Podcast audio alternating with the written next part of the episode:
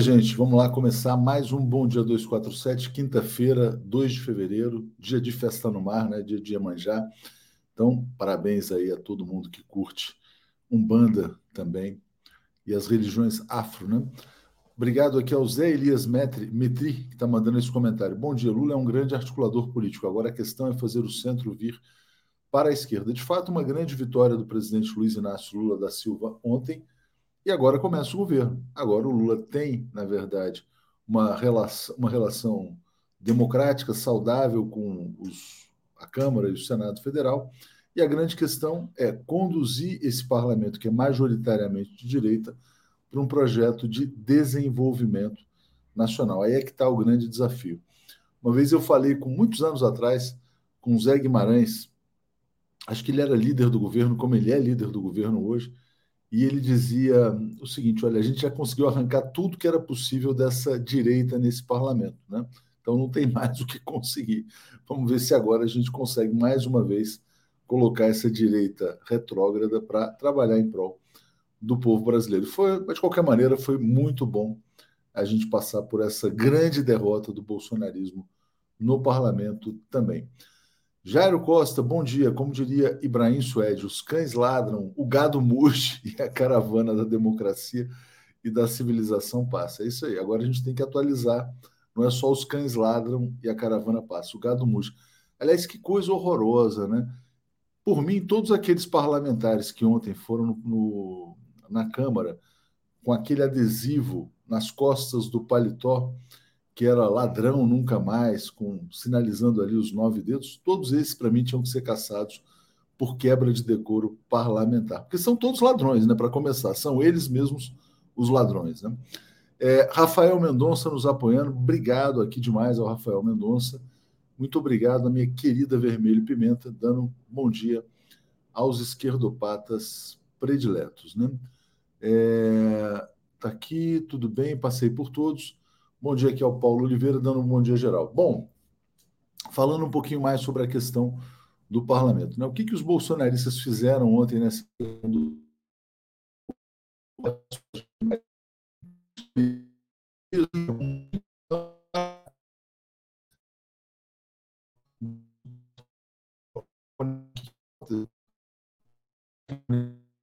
Acho que não, né? Tá tudo bem, vocês estão me assistindo, né?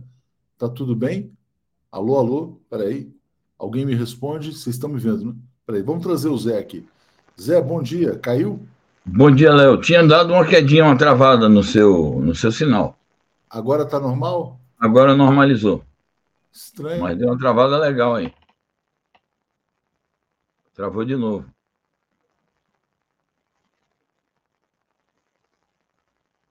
Olá. Entra aí, Daphne. Bom dia! Oi, Daphne, bom dia. Vamos ajudar aqui o Léo, porque ele travou, está voltando. A Daphne, a Daphne, entrando para socorrer aqui. É, eu pedi ajuda a Daphne. Ajuda eu já estava é aquecendo é aqui na, na, do lado de fora do campo, Léo, esperando o técnico tá me bem, chamar. Está tudo bem? Está travando um pouquinho.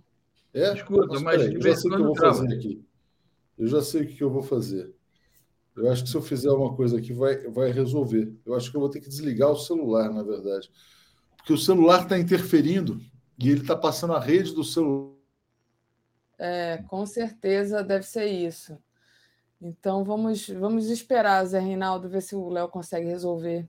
Bom, eu é, vou o já... Léo deve estar em viagem, alguma coisa assim, né? É, ele está e... com um, um cenário diferente. Mas para a gente não perder tempo, eu vou já falar sobre a efeméride de hoje. Eu queria lembrar duas efemérides. Uma, hoje, todo mundo sabe, é o dia de, de Iemanjá. Iemanjá é uma festa muito popular na Bahia, é, e como várias festas de origem afro, origem africana e que se aclimataram aqui como festas afro-brasileiras, a festa de Iemanjá é um sincretismo com uma festa católica. No caso, hoje é dia né, para os católicos da Nossa Senhora dos Navegantes.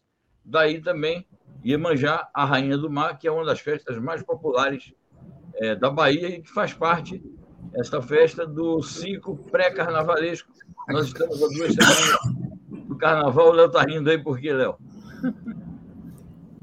Ele está rindo e ficou, e ficou rindo. Vocês estão me escutando?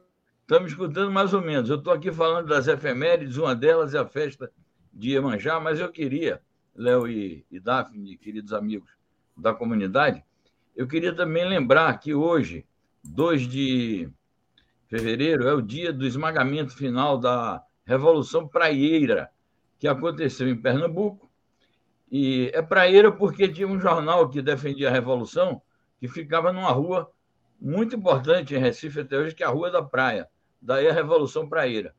E ao invocar a Revolução Praieira, que foi a última do chamado Primeiro Império, e que termina ali no período regencial, é, que ocorreu ali por meados dos anos é, 40, finais dos anos 40, 1848, 1849, essa revolução é, trouxe, digamos assim, para o cenário histórico brasileiro duas figuras importantes. Pedro Ivo, que foi o comandante político e militar da Revolução, um homem nascido em Olinda, e o general Abreu e Lima. Abreu e Lima que tinha lutado nas guerras de independência da América Espanhola ao lado de Simão Bolívar. Por isso que o Abreu e Lima é muito cultuado é, na Venezuela. Depois que o, Bolívar morreu, ele voltou para o Brasil e se incorporou também à Revolução Praieira, embora haja muitas controvérsias sobre o papel que ele desempenhou. Eu quero destacar o seguinte, que muita gente pensa que o Brasil é um país é, atrasado do ponto de vista cultural e do ponto de vista da elaboração de ideias revolucionárias, o general Abreu Lima escreveu um livro em 1855 intitulado O Socialismo, inspirado nos ideais e nas teses do socialismo utópico francês. Então, as ideias originais do socialismo nasceram muito cedo aqui no Brasil. O problema é que foram esmagadas sempre pelas classes dominantes. Então, está a efeméride do dia, Iemanjá e Revolução Praeira Pernambucana, um marco histórico nas lutas pela nossa República. Legal. Léo voltou. Antes, antes de, de, de, eu sair, porque eu agora vou, acho que o Léo ficou bem, não está travando mais. Só queria lembrar uma outra efeméride, é, que também é do dia 2 de fevereiro, que é a quebra de Xangô. É o dia da quebra. Eu estou em Maceió, Zé Reinaldo, e foi brutal. Eles quebraram todos os terreiros aqui em Maceió para acabar com as religiões de origem afro. Então, é lembrado aqui hoje o dia da quebra. Ontem teve um evento grande aqui, infelizmente eu não pude participar, mas é muito importante aqui para Alagoas e para a cidade de Maceió. Léo, acho que está tudo bem, né? Acho que está tudo bem. Obrigado, Daphne. Aqui está dando ah. 400 mega, eu estou mais perto aqui do roteador, acho que vai funcionar. Então, qualquer tá coisa a gente vai café. de novo. Obrigado, Beijo. Daphne. Obrigado, Daphne. Você vê que, olha, tá vendo? A gente sempre, sempre tem aqui uma mão amiga, como é que chama? Braço forte, mão amiga, esse negócio do exército. Zé. É assim que eles falam, né? Obrigado a Daphne aqui. Bom, vamos seguir. Deixa eu trazer aqui um superchat que tinha chegado aqui. Não sei o que aconteceu, porque estava mostrando de fato uma conexão bem, bem forte aqui, Zé. Vamos começar por Venezuela, né? Que é um tema que a gente separou. Já já eu volto aqui para os superchats. Então, então vou botar essa. Tá tudo bem com o meu som, né, Zé? Tá, agora tá bem. Então vamos lá. Um pouquinho de. Pra... Vamos... É. Estamos complicados, Léo. Você não me escuta? Está é, tá travando, está picotando muito, mas vamos lá. Eu vou chamar a Daphne, eu vou para um outro lugar aqui. Peraí, já, já, já, já eu venho. Vamos lá. Tá bom. Bom, vamos comentar essa matéria então, né? É importante esse pronunciamento do Itamaraty sobre o empenho brasileiro na, no resgate da Venezuela, no retorno da Venezuela ao Mercosul e, adicionalmente a isso, o empenho brasileiro pelo ingresso da Bolívia, que é também um país importante na América do Sul.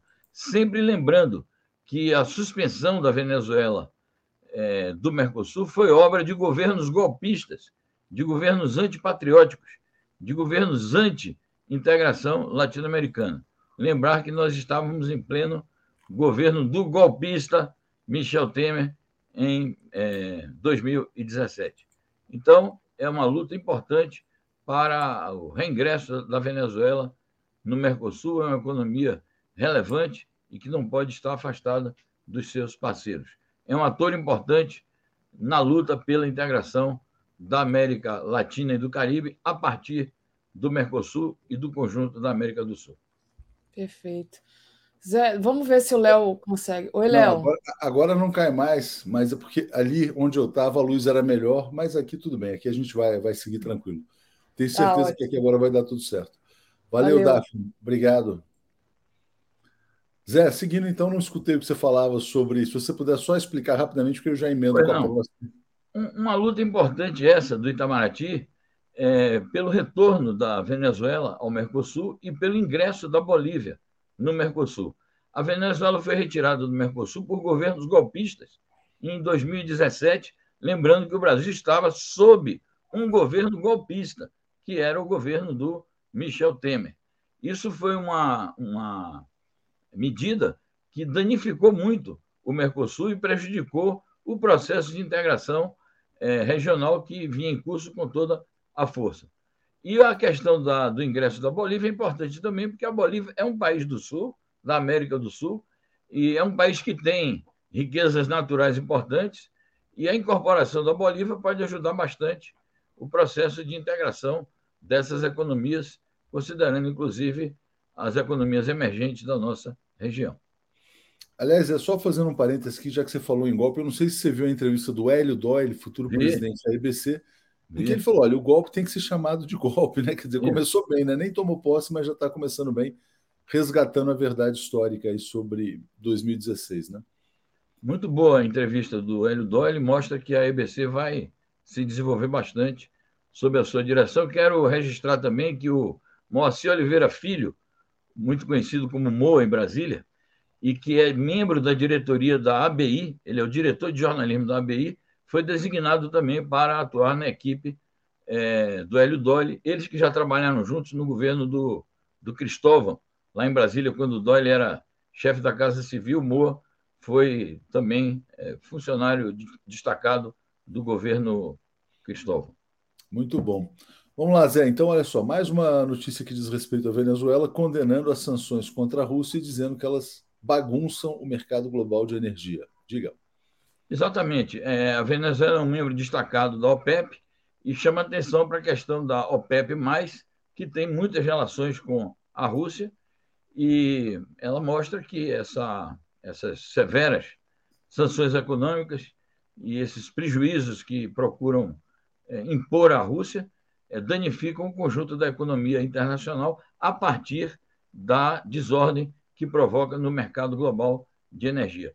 No caso do petróleo, como membro destacado da OPEP, a Venezuela é uma voz a ser escutada e, portanto, a advertência que o país faz sobre este fenômeno da bagunça no mercado eh, de energia é uma advertência a ser levada em conta. É isso aí, Zé. Obrigado. Então, seguindo agora, passando para a Coreia do Norte, né, lá distante, trazendo aqui a notícia. Vamos lá, deixa eu botar. Desculpa, gente, eu acabei me atrapalhando aqui com esse negócio de mudar de lugar aqui a gente meio que sai do, do prumo aqui, né? Então tá aqui, ó. A Coreia do Norte dará resposta dura a qualquer ação militar dos Estados Unidos, diz Ministério das Relações Exteriores. É isso. Isso é um problema recorrente e que tem origem no fato. Primeiro, tem uma origem histórica já remota, que quando terminou a guerra da Coreia, não foi assinado um acordo de paz, e sim uma, um armistício. E, portanto, tecnicamente, a Coreia do Norte está em guerra com os Estados Unidos, porque os Estados Unidos é, são o país que fez a guerra contra a Coreia. E a partir da interve é, intervenção estadunidense foi que a Coreia se dividiu em Coreia do Norte e Coreia do Sul. Os Estados Unidos têm uma aliança privilegiada com a Coreia do Sul e desenvolve periodicamente manobras militares de todo tipo, terrestres, navais e aéreas, e ameaça a Coreia do Norte com o uso de armas nucleares, porque os Estados Unidos nuclearizaram a Coreia do Sul e possuem armas nucleares em bases militares nos arredores da Península Coreana. Então, toda vez que acontece uma manobra militar desse tipo na Península Coreana ou em suas proximidades, a Coreia do Norte reage e, como é um país também nuclearizado, ela brande a, a ameaça nuclear, o que é naturalmente algo muito perigoso, porque é uma guerra nuclear ali na, na na região asiática envolveria a China, a Rússia, e seria um perigo para todo o mundo. Então, é uma tensão permanente e era preciso que os Estados Unidos revissem a sua política é, nuclear e a sua política agressiva em relação à Coreia do Norte. Valeu, Zé. Ó, o Júlio Gonçalves Rocha está dizendo aqui, salve Emanjá, lembrando dia 2 de fevereiro, né? Santos Marapé, Zé Reinaldo perguntando se você já tem a capa do seu novo livro. Armando Milione uh, dizendo assim: Bom dia. Comente o texto da Fernanda Torres na Folha, em que ela cita o 247. O Alex Sonic me mandou esse texto, a gente vai falar um pouquinho mais adiante. Zé, a capa do novo livro você tem? É o livro do Bom, comunismo? A capa do novo livro, ele deve ter lido a matéria que saiu no Alô, 247. Zé? Oi. Você está congelando de novo, Léo. Então, a capa do livro está no anúncio que nós fizemos e publicamos uma notícia ontem à tarde, à noite, no 247, ficou na capa. É, é um, enfim, nós já publicamos ela aqui em, em outras entrevistas que eu dei, inclusive para a TV 247. Editora Cotter, K-O-T-T-E-R, uma editora paranaense. Fala, Léo, congelado de novo. Bom, vamos, vamos tentar... Na área, se derrubar é pênalti. Se derrubar... De novo? É de Você estava congelado, Léo. Que chato. Daphne, acho, tá... que você vai ficar, acho que você vai ficando aí, viu? Eu estava eu tava fazendo a minha pauta aqui, que eu vou tratar com a Tereza daqui a pouco. É, só vou pegar um café antes de. Mas se você quiser, eu fico aqui direto. Não, não, não, não, não. Vai lá, vai lá, vai lá. A gente está aqui, não sei o que está acontecendo. Melhorou. Tô, mas estou de olho, estou de olho. Megas, mas está oscilando muito. Eu vou dar um jeito de conectar isso aqui por cabo, está complicado. Tá, mas, enfim, vamos seguindo, vamos seguindo. Tá. Valeu, Daphne, obrigado. Desculpa, gente, acontece, viu? De vez em quando a gente passa por esses apertos aí. Zé, então a gente falava de Coreia do Norte, né? Vou passar agora para uma outra notícia, agora entrando no tema da guerra na Ucrânia, trazendo uma notícia sobre Turquia. Fala do Erdogan. Enviar tanques à Ucrânia, à Ucrânia uh, não ajuda a resolver o conflito, Zé. É, evidentemente é uma crítica aos demais países aí da OTAN. Diga lá. Exatamente. Principalmente aos Estados Unidos e à Alemanha que decidiram, os Estados Unidos enviaram o, o tanque mais moderno do mundo, que é aqueles tanques Abraham, e, o, e a Alemanha aquele Leopard 2, para o qual é, o Olaf Scholz pediu que o Brasil enviasse munições. Então, é, o, o presidente da Turquia está advertindo que isto é um grande perigo, isto vai aumentar as tensões, isto vai escalar o conflito e, portanto, não ajuda a resolver os problemas relacionados com esta guerra.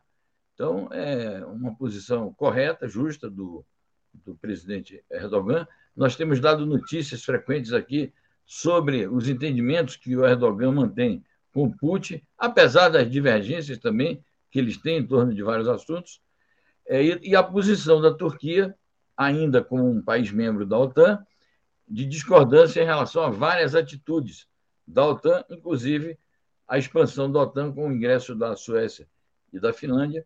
Ele promete vetar o ingresso da Suécia, e isso é um imbróglio lá, uma contradição interna que a OTAN teria que resolver. pessoal é muito generoso, Zé. Diz aqui, olha, diz aqui ali Oliveira, ao vivo é imperfeito, mas é mais real, é mais emocionante. Mas não pode ser assim, né? A gente tem que ter uma coisa mais profissional. A Rinalda Tenório te pergunta: estamos na Terceira Guerra Mundial, Zé? Estamos no prelúdio de uma terceira guerra mundial, mas eu acho que há chances de evitá-la, porque é preciso que todos os atores da geopolítica é, tenham consciência de que uma terceira guerra mundial seria algo bastante destrutivo. Mas há muitas características de guerra mundial nos conflitos e nas tensões internacionais do momento. Não é uma conflagração generalizada com o uso das armas mais poderosas e destruidoras, mas, em alguma medida, é, não deixa de ser um conflito que se generaliza cada vez mais. Mas eu ainda acredito nos esforços pela paz que forças políticas e geopolíticas responsáveis podem fazer para impedir essa tragédia. Falando sobre isso, a gente vai ter hoje, a uma hora, o Pepe Escobar, né, eh, para falar exatamente sobre o risco de uma terceira guerra mundial. É, bom, Zé, ainda nesse tema, Estados Unidos não escondem seu objetivo de impor uma derrota estratégica à Rússia na Ucrânia, fala do embaixador Anatoly Antonov. Então, esse, esse, essa declaração do Antonov mostra um aspecto importante dessa mundialização do conflito. E ele aponta as causas, ou a causa principal. A causa principal é que os Estados Unidos estão querendo impor uma derrota estratégica à Rússia. Essa é que é a origem de todo, toda a tensão, de todo o conflito. Não adianta tergiversar. É, a guerra contra a Ucrânia, é, a, da Rússia contra a Ucrânia, não é exatamente isto. Esta guerra é uma guerra da OTAN e dos Estados Unidos contra a Rússia. E não começou no dia 24 de fevereiro do ano passado. Essa guerra começou quando a OTAN tomou a decisão de se expandir é, rumo ao leste europeu depois do, da dissolução do bloco soviético, da própria União Soviética e da dissolução do Pacto de Varsóvia. E, de maneira mais particular, essa guerra começou em 2014, com o golpe que houve na Ucrânia, apoiado pelos Estados Unidos e União Europeia, e que resultou no genocídio da população russa na região do Donbass ucraniano. Essa é que é a origem da guerra. Então, é, em face da reação que a Rússia adotou, pode-se discutir sobre os, os aspectos legais dessa reação, mas a Rússia alega, com razão, é, os problemas de segurança que estão envolvidos na sua decisão. Então, é, pode ser legal o que quiser, mas a Rússia, ao desencadear a operação militar especial em 24 de fevereiro do ano passado, fez uma ação defensiva em relação às agressões das quais estavam sendo o país estava sendo ameaçado pelos Estados Unidos e a OTAN.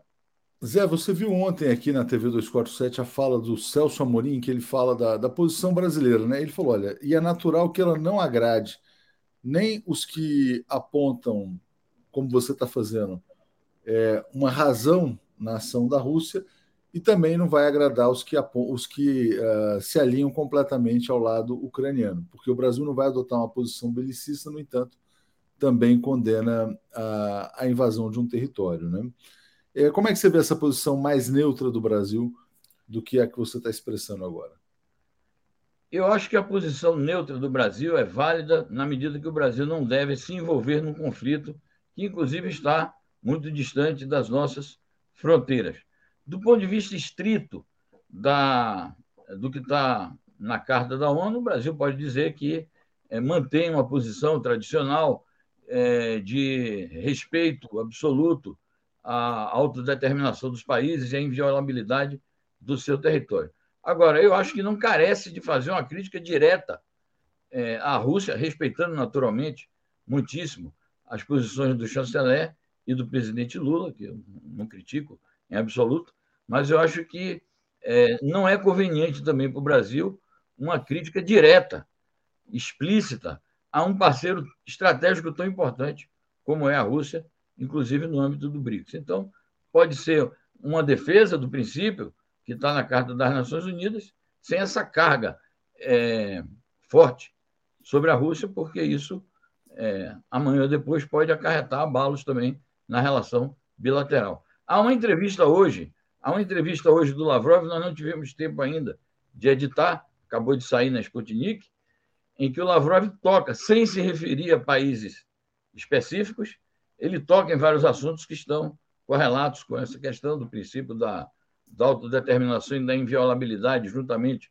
com o princípio da segurança, e toca também no assunto de que não vai admitir nunca que se utilize é, parceiros estratégicos da Rússia, como, por exemplo, é a China, para fazer pressão sobre a Rússia. É uma declaração forte do Lavrov, sem alusões é. específicas. É, não tem uma alusão específica, mas o Lula disse ao chanceler Scholz, né? Está na hora da China se mexer para resolver esse conflito. Quer dizer, o Lula fez uma cobrança direcionada à China. O Rogério Bessa está dizendo: é fundamental que o Zé retome as origens da guerra na Ucrânia e repetir sempre, né? Agora, é óbvio, né? só para deixar bem claro, o Zé é um analista completamente independente, ele tem total liberdade. O Celso Amorim está num governo, né? a posição de quem está no governo é completamente diferente. E ele falou outra coisa muito importante, Zé, é que as pessoas também têm que dimensionar o papel do apoio da comunidade internacional na vitória do presidente Lula. Né? Ele passou ali um recado é, velado de que o papel do Ocidente no reconhecimento da vitória do Lula contra o fascismo também foi muito importante. Então, o Brasil está se equilibrando entre todas as pressões que estão acontecendo. Mas, voltando aqui ao tema, então, da OTAN, o Jens Stoltenberg está dizendo que a China agora representa uma ameaça à OTAN com mísseis de longo alcance e avanços militares. Né? É curioso, né? Quer dizer, o que a OTAN tem a ver com a China, Zé? Uma provocação aberta, porque ele foi dizer isso lá no Japão e assinaram uma declaração conjunta. Então, algo perigoso, algo provocativo. Está tentando fustigar a China. A China dá uma resposta em relação às declarações do Stoltenberg e às declarações do, do Lloyd Austin, é, secretário da Defesa dos Estados Unidos, também no mesmo sentido, é, dizendo o seguinte, que a OTAN tem uma estratégia também para a região da Ásia-Pacífico, mas que ela vai fracassar por conta de uma posição política dos países da Ásia-Pacífico de não levarem em conta é, a necessidade de uma, nenhuma aliança, nenhuma submissão é, aos desígnios dos Estados Unidos e da OTAN. A única coisa que me surpreendeu na declaração chinesa é um comentário que sai na Rádio Internacional da China, em português, que nós reproduzimos, é que a, a, a mídia chinesa subestima, de alguma maneira, a força da OTAN. Diz assim, é como se a, a OTAN já fosse um pato manco, como se a OTAN já não tivesse a mesma força de outrora. Chega a dizer que a OTAN é mais uma organização política e diplomática do que uma poderosa organização militar.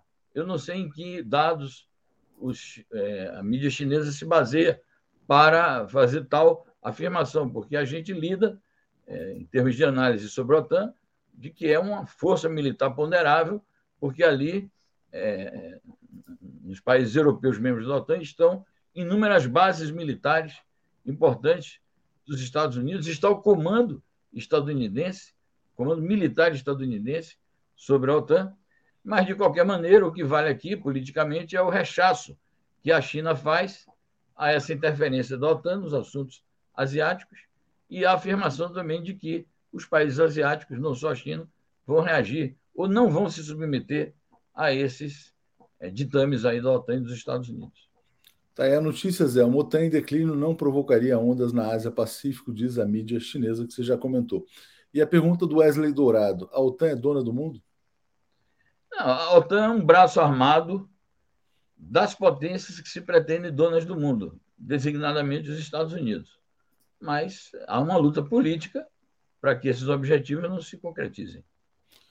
É, agradecendo aqui ao comentário de Cloropinga, né, dizendo: Léo, BC, os juros, legado neoliberal entreguista, a gente vai falar sobre isso já já. Taxa de juros no Brasil, Zé, 13,75 ao ano, a maior do mundo, a maior taxa de juros real.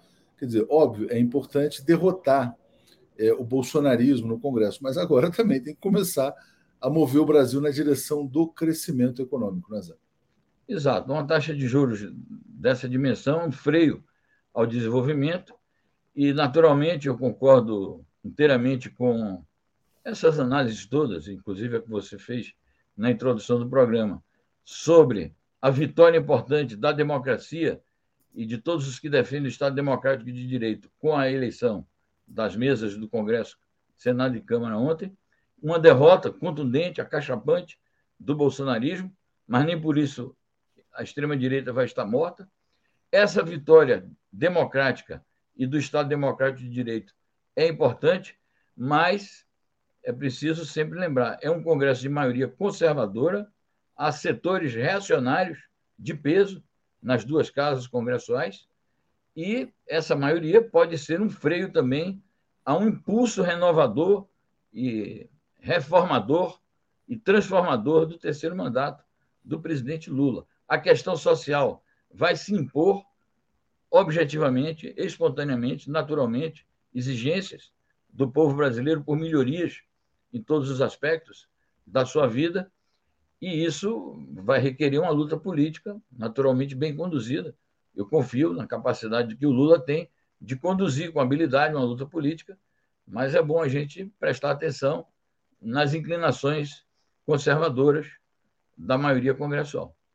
É isso aí, Zé. Obrigado, obrigado aqui a Valéria Madureira, lembrando também dos likes aqui na transmissão. Obrigado, Zé.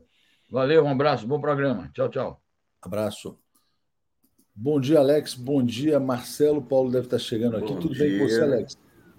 Bom dia, bom dia, Léo, bom dia, Marcelo. De volta a Brasília, pelo cenário aí do Marcelo. Marcelo. De volta a Brasília. Bom dia, Marcelo, tudo bem? Bom dia, Léo. Bom dia, Alex. Bom dia, comunidade. Já aqui desde domingo. Né? E ontem foi um dia histórico que eu pude presenciar. Muito interessante. Desde de manhã. O dia, na verdade, da democracia inabalada. A ministra Rosa Weber chegou a fazer um bottom e distribuiu para todo mundo. Eu vou mostrar, vou pegar aqui o bottom para vocês verem. Espera aí. Todo mundo que chegou no Supremo ontem recebeu esse bottom aqui, ó. Amarelo com. Amarelo. Uhum. Ele diz democracia inabalada. Foi o tema do discurso dela mostrando que, apesar de todas as tentativas, a democracia venceu. E ontem a democracia venceu durante o dia inteiro. Continuou vencendo à tarde no Congresso. Podemos discutir se foi bom ou ruim o, o, o, o Lira com esse massa de votos, mas era o que estava acordado. Deixa eu só trazer o Paulo aqui, Marcelo. Só o Paulo chegando. Bom dia, Paulo, tudo bem? Bom dia, que susto! Não, eu sempre chego aqui, fico esperando, de repente eu chego, Marcelo está falando, Alex está rindo, você está aí, opa! Opa, cadê o Paulo? Bom dia. Bom, bom dia, Paulo. A gente vai falar sobre isso também. Mas, Marcelo, então continua. Quando você estava falando do discurso da Rosa Weber, o Paulo vai entrar nesse tema e o Alex Não, também. é, o discurso, a, a, festa foi muito bonita. O único que destoou ali, imagina quem foi. Tivemos sete discursos ali ontem. Teve um que gerou protestos. Numa plateia selecionada, teve protestos. Augusto Aras, quando fez um discurso dizendo: Eu amo a democracia, eu amo. Foi um péssima, uma péssima construção que ele fez de que o poeta diz que você tem que dizer todo dia para sua amada que você ama ela, para você não esquecer que você ama ela e ela não esquecer. E aí ele diz: e nós temos que dizer, eu amo a democracia todos os dias, eu amo a democracia. E aí, lá na plateia onde eu estava, teve quem dissesse assim: que hipocrisia. O outro dizendo mentiroso. Teve buchicho numa, num, num um plenário só de convidados especiais. Eu estava ali, não era como jornalista, estava ali representando o ABI, por isso eu estava junto com a chamada representação da sociedade civil. E aí eu vi esses comentários. Foi o que destoou. Todos os outros foram discursos defendendo a democracia, combatendo o golpe e prevalecendo o sem anistia, a própria Rosa Weber. O, Lula não chegou a ser tão claro, mas a Rosa Weber e o. Teve um, e o Rodrigo Pacheco foram claros. Aliás, aí vem uma outra questão após a eleição do Rodrigo Pacheco.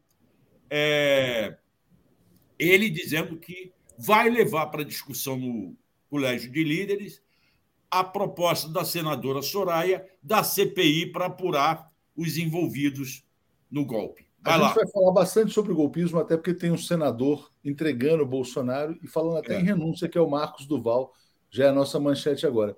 Mas só para pegar esse comentário aqui, Paulo Alex, daí de Meia Sintra, o Aras parecia um bêbado em delírio. Deixa eu só botar isso aqui, é muito engraçado, de fato o discurso do Augusto Aras. É um minutinho, a gente vai escutar rapidinho. Aqui. Defesa dos valores democráticos e republicanos. Esta solenidade é um, mais um desses grandes momentos da história do Brasil, em que todos os poderes, as instituições, todos os brasileiros e todas as brasileiras se unem para defender, para bradar como dizia o poeta à sua amada. E o poeta dizia à sua amada e tinha que repetir todos os dias: Eu te amo, eu te amo e eu te amo, para não, se, não se esquecer nunca do seu amor pela amada. Nós, cidadãos do Estado democrático de direito, precisamos dizer todos os dias: democracia, eu te amo, eu te amo, eu te amo. Porque esta democracia é conquistada a duras penas, com 60 movimentos civis ao longo dos 500 Tá bom, né? Isso foi hilário. Mas diga lá, Alex, o que você achou disso? Já já passo para você, Paulo. Não, eu só acho que ele não destoou do discurso, discurso para a democracia. Agora, que ele não cumpriu é. isso aí no tempo do Bolsonaro, né? É evidente. Se ele tivesse cumprido, teria que ter né, dado início a impeachment de Bolsonaro. O que o Bolsonaro fez o tempo todo foi conspirar contra a democracia. E que continua fazendo, aliás. Né? Ele, os filhos, né? É, o projeto deles é derrubar a democracia, continua sendo. Então, é claro que o, é, ele foi cínico, né? mas é, são outros tempos agora. Então, ele se. Ele, é, os discursos todos de, de ontem parece que foram escritos pela mesma pessoa, tanto da Rosa Weber, como do Pacheco, como do Alexandre de Moraes, como do Lira, hum. como, como do Aras, né? defendendo a democracia, defendendo a punição. É, a PGR está tá punindo, está processando. Então é, é, outro tempo agora. Né? Como, é, por que, que o Lira teve essa, essa, essa votação imensa? Porque ele não perdeu aqueles 308 da eleição anterior e ganhou a, a, a base do Lula. Por isso que ele teve 474 votos, porque na eleição passada o PT votou com Baleia Rossi. Né? Por isso que ele teve 464 votos. Né? Então, é, eu acho que é o, foi o dia da democracia, de manhã até, até a noite, né? É, e todos defendendo é, a, a, mesma coisa. É, queremos democracia, serão todos responsabilizados, todos que agrediram, atacaram, quebraram, serão, estão sendo, estão sendo processados. E aí tem, né, claro, tem a, a escala. Por enquanto são aqueles que participaram. E tem os que fazem, né, que participam do golpe com as mãos, que sujam as mãos, e tem os mentores, que serão também atingidos. Já já a gente chega neles aqui, Alex. Deixa eu só agradecer também aqui ao Alisson Santos. Bom dia, Léo. Garimpeiros precisam ser retirados de terras Yanomami. O estado de Roraima está abandona abandonado, né? o estado precisa de emprego. Tem que ter intervenção federal. Léo Costa, bom dia. Saiu caro para o PT a eleição na Câmara. Isabel Reis nos apoiando. Paulo, olha só, Rosa Weber fez o discurso então da democracia inabalada e o presidente Lula também mandou um recado duro, olha, que nunca mais haja criminalização da política, que foi o que trouxe o Brasil até essa catástrofe, e defendeu instituições sólidas. Fala sobre o dia de ontem, Paulo, por favor. Bem, vamos falar, ficando no Supremo, a fala do Aras é de marido traído, de marido adúltero, melhor dizendo. É o marido que chega em casa depois da farra flagrado, com a roupa toda cheia de batom, todo o perfume da, da folia, assim, fora de hora, assim, nada, e, e fica dizendo para a mulher: Eu te amo, eu te amo, eu te amo, quando é evidente que ele foi apanhado em flagrante. O problema desse discurso do Aras é que é um discurso. É, é, é, é ele foi ele foi. Ele se acovardou diante do Bolsonaro em todas as oportunidades que ele teve para abrir um para determinar uma investigação sobre o, o, o, o, Bolsonaro. Foram 140 pedidos de impeachment. Ele, ele arquivou todos. Virou uma monotonia uh, uh, pérfida, uh, que desmoralizava as instituições. Já se falava, para que, que fazer, para que investigar? Ou seja, o Aras teve um papel assim absolutamente nocivo. E agora como bom marido adúltero, ele quer ser perdoado. É, aquela, é aquele jeito dele todo. É, é vergonhoso. É, é, depõe contra o Ministério Público e serve, a meu ver, de advertência para os, para os seus sucessores. Por favor, não, não atuem com tanta boa vontade, não se submetam ao, ao, ao poderoso, como sempre, o poderoso aqui, estou falando do presidente, porque isso vai custar caro para a sua reputação isso vai transformar vocês assim num fantasma, que é aquilo que é o Aras hoje. É um fantasma sem personalidade, sem nada, e que foi eleito, gente. Quando foi escolhido, era combativo, era o corajoso, era o determinado. Bem, dito isso, o grande discurso do dia, na minha opinião, foi o discurso da Rosa Weber. É aquele discurso de quem fala: não vamos esquecer Não vamos perdoar, vamos investigar. É aquilo que o Brasil precisa ouvir. É aquilo que nós precisamos entender que é um passo que pode mudar a nossa história. Porque a nossa história é a história da anistia. A nossa história é a história dos acordões. A nossa história é... E o país está com um tal empenho, tem uma pressão popular em todos os lugares por mudanças de verdade, a indignação com a tentativa de golpe é tal que, que, que, que isso chegou ao Supremo. O Supremo, que sempre foi assim, uh, uh, jeitoso, uh, às vezes até radical no discurso, mas absolutamente moderado, e às vezes até fraco demais na prática. Agora, a Rosa Weber ela assume um papel e que vamos investigar. Não haverá perdão. Ou seja, gente, não haverá perdão prévio. Não, ninguém vai ser por antecipação inocentado. Isso é muito importante. Isso realmente pode ser um passo histórico na, eh, no país, aonde a conciliação pelo alto é uma tradição e por causa da conciliação pelo alto nada muda, ou muda muito menos do que deveria mudar em qualquer período de transição histórica. Olha só, o Otávio está dizendo que se o Aras gostasse de democracia, deveria pedir a prisão do Bolsonaro. Falando nisso, já surgiu então aqui o um motivo para prender o Bolsonaro. Eu vou rodar agora o vídeo do Marcos Duval, que é o senador bolsonarista. Fala, Marcelo. Vamos não, eu ia só. Tá, antes, eu ia só complementar uma coisa aqui. A cerimônia de ontem foi toda muito significativa. Não nos esqueçamos. Eu te mandei uma foto aí. Não nos esqueçamos de que aquele plenário foi totalmente destruído dia 8. Em três semanas, reergueram o plenário, porque houve a necessidade de fazer a abertura do ano judicial no mesmo local e da mesmo modelo de plenário que tinha, para mostrar que eles não emparedaram a democracia. E ali a Rosa Weber fez uma coisa muito interessante fez um memorial desse ataque com várias imagens lá fora no, na entrada, no saguão de entrada do Supremo, do que foi destruído. Eu mandei a foto do Rui Barbosa, ela faz questão de deixar o busto do Rui Barbosa com a cicatriz na testa do ataque. Depois você mostra, que eu acho muito interessante esse vamos detalhe. Mostrar, vamos rodar aqui. Vamos, vamos, vamos ouvir o Marcos Duval, vamos lá eu ficava puto quando me chamava de bolsonarista. Ah, o senador bolsonarista e tal. E vocês esperem, eu vou, eu vou soltar uma bomba aqui para vocês.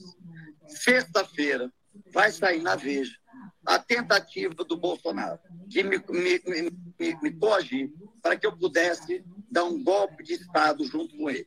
Só para vocês terem ideia. E é lógico que eu denunciei. Lógico que eu denunciei. Eu ficava puto quando me chamava de bolsonarista. Ah, você... Sexta-feira é amanhã, né? Então provavelmente a Veja já está rodando, fechando. Ele deve ter concedido uma entrevista, fala dessa tentativa de levá-lo ao, ao projeto golpista. Falta mais nada para prenderem o Bolsonaro. Se quiserem, é só mandar prender, ele está lá. Inclusive, ontem participou de um evento num centro de extrema-direita nos Estados Unidos. Mais uma vez questionou o resultado eleitoral é, é o grande agitador do terrorismo no Brasil. Alex, como é que você vê essa nova evidência? E o Marcos Duval está dizendo que pode até renunciar ao seu mandato. Diga. Bom, vamos ver o que ele vai dizer nessa, nessa entrevista. Né? Ele está dando só os, os flashes aí. Os, né? É, ele, me, ele me coagiu para participar de um golpe de Estado. Golpe de Estado. Então, vamos ver o que ele diz, né? é gravíssimo, né? Claro, claro que é gravíssimo, né? O que ele está dizendo é claro que tudo isso que a gente viu foi o, o reflexo e consequência do, do, discurso do Bolsonaro durante os quatro anos. Ele pregou isso durante os quatro anos. Né? Ele pregou contra a democracia nos quatro anos e pregou principalmente contra o STF, que não por coincidência foi mais atacado.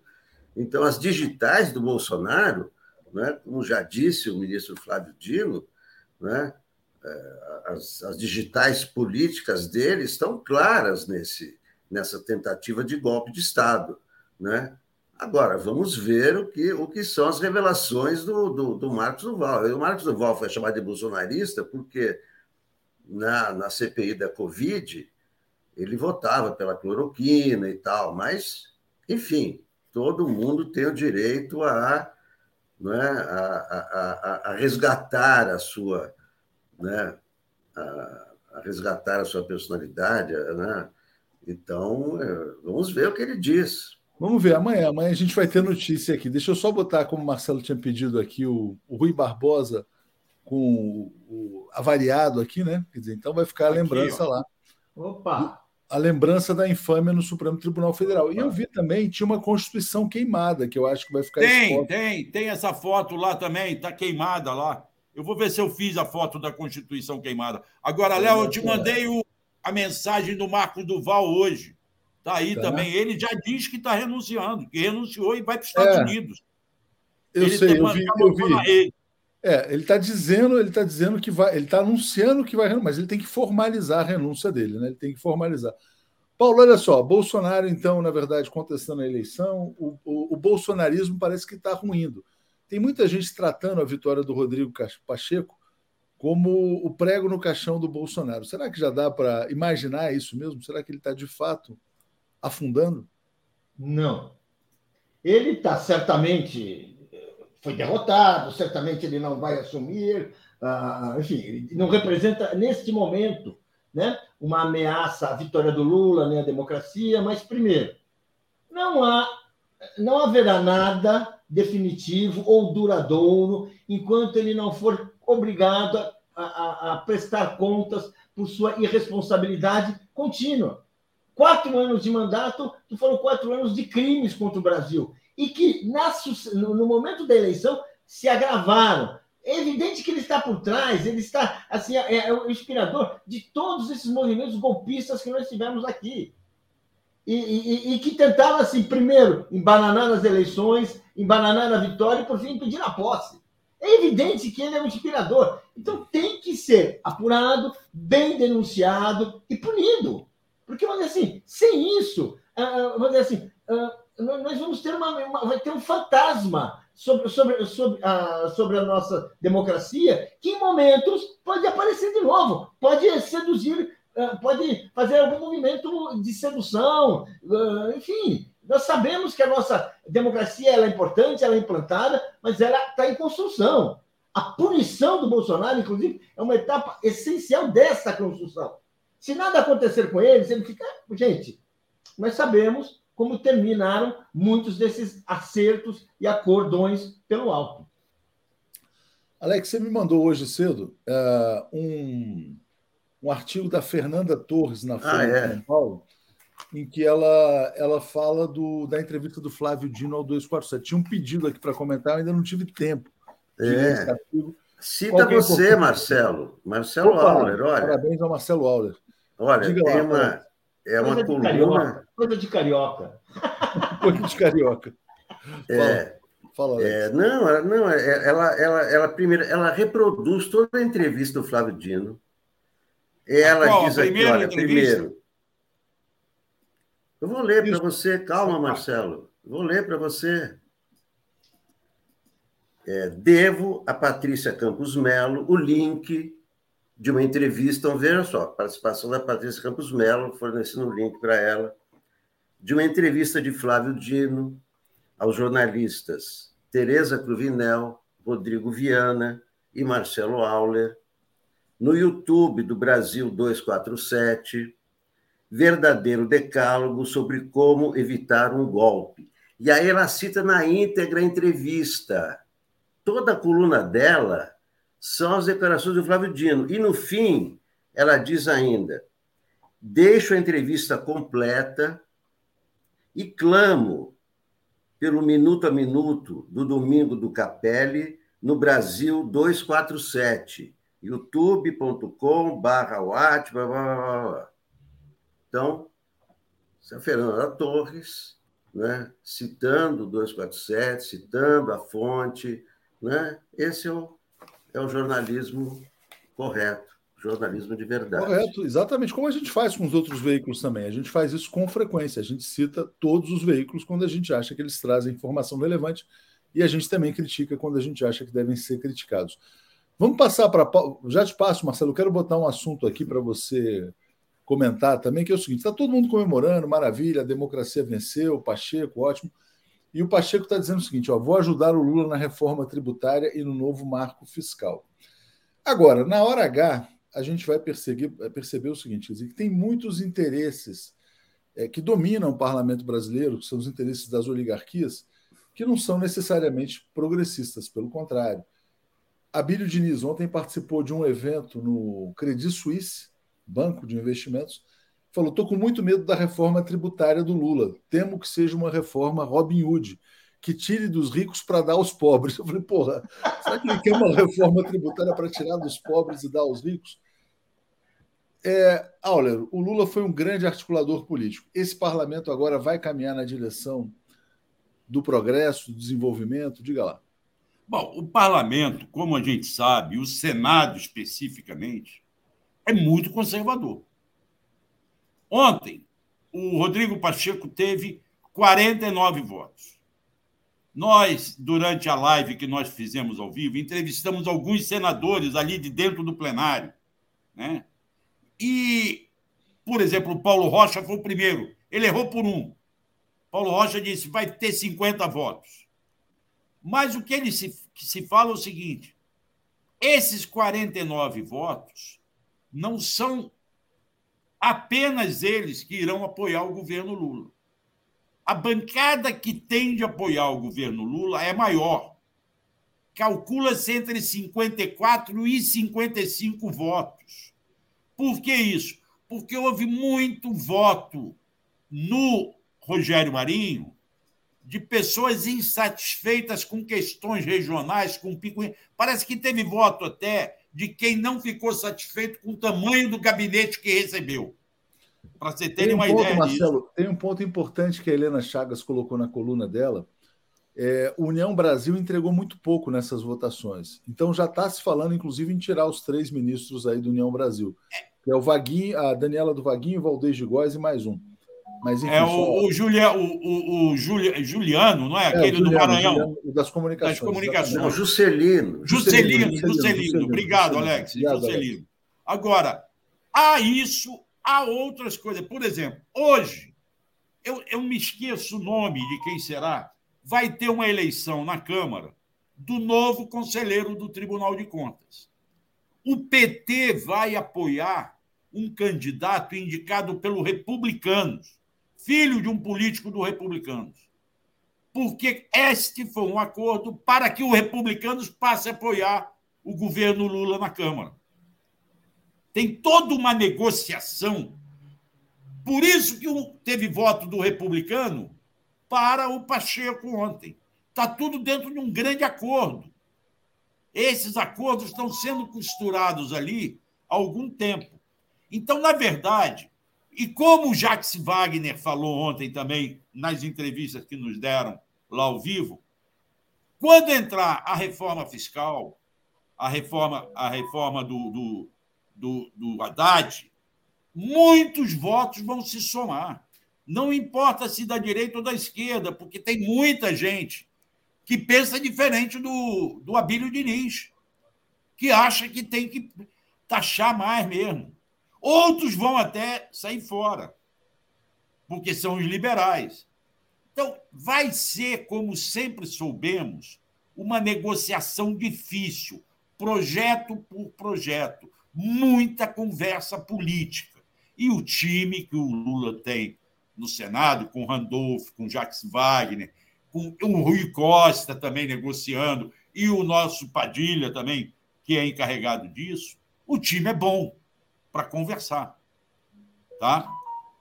É, é, isso aí. Deixa eu, deixa eu atualizar os comentários aqui, Marcelo. O Magno Cortez dizendo: ó, Bozo chamou o Marinho de incompetente. O Ali Sacker criticando 247, dizendo: ó, 247 surreal. Depois da vovó terrorista, agora exalta o STF de novo. O STF nunca moveu uma, uma palha a favor do povo.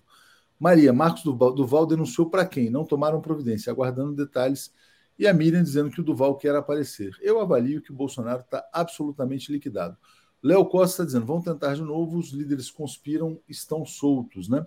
Uh, e Miriam Ramos dizendo: olha, uh, haverá grande prejuízo para a economia de Roraima com a retirada dos garimpeiros? Eu não creio que vai ter nenhum prejuízo significativo, até porque o garimpo é clandestino e ilegal. Léo Costa, a democracia continua em risco, com os nazis impunes. E o Paulo Vinícius está dizendo o seguinte: pela segunda vez falei com o Marcelo no ato dos conselhos com Lula. Que simpatia. Auler avança. Está perguntando para você, Auler, se avança a frente ampla sem unidade popular. Vou deixar para você responder já já, porque eu quero trazer um tema aqui para o Paulo, que é esse aqui. Olha só, ontem, tudo bem, maravilha, venceu a democracia, mas o Comitê de Política Monetária manteve a taxa de juros 13,75% ao ano. É a mais alta do mundo, a taxa de juros real, que é a taxa que você desconta a inflação. A inflação brasileira está mais ou menos 5, 6% e a taxa está mais que o dobro disso. E aí, na ata do, do, Banco Central, eles estão dizendo que vai permanecer por um longo tempo nesse nível. Está se falando até que vai em 13,75 até o final do ano. O Banco Central está sabotando o governo Lula, Paulo? Eu não tenho dúvida. Não há nenhuma justificativa para uma taxa de, de juros nessa altura. Não há nenhuma justificativa a justificativa é apenas colocar a economia brasileira a serviço da especulação, do capital financeiro, dos grandes bancos. Ou seja, o que é preciso aqui é aumentar os lucros dos bancos, porque o lucro dos bancos gera bônus, os bônus geram ganhos para diretores, executivos, proprietários, e eles vão ficando cada vez mais ricos, enquanto o país vai ficando cada vez mais pobre.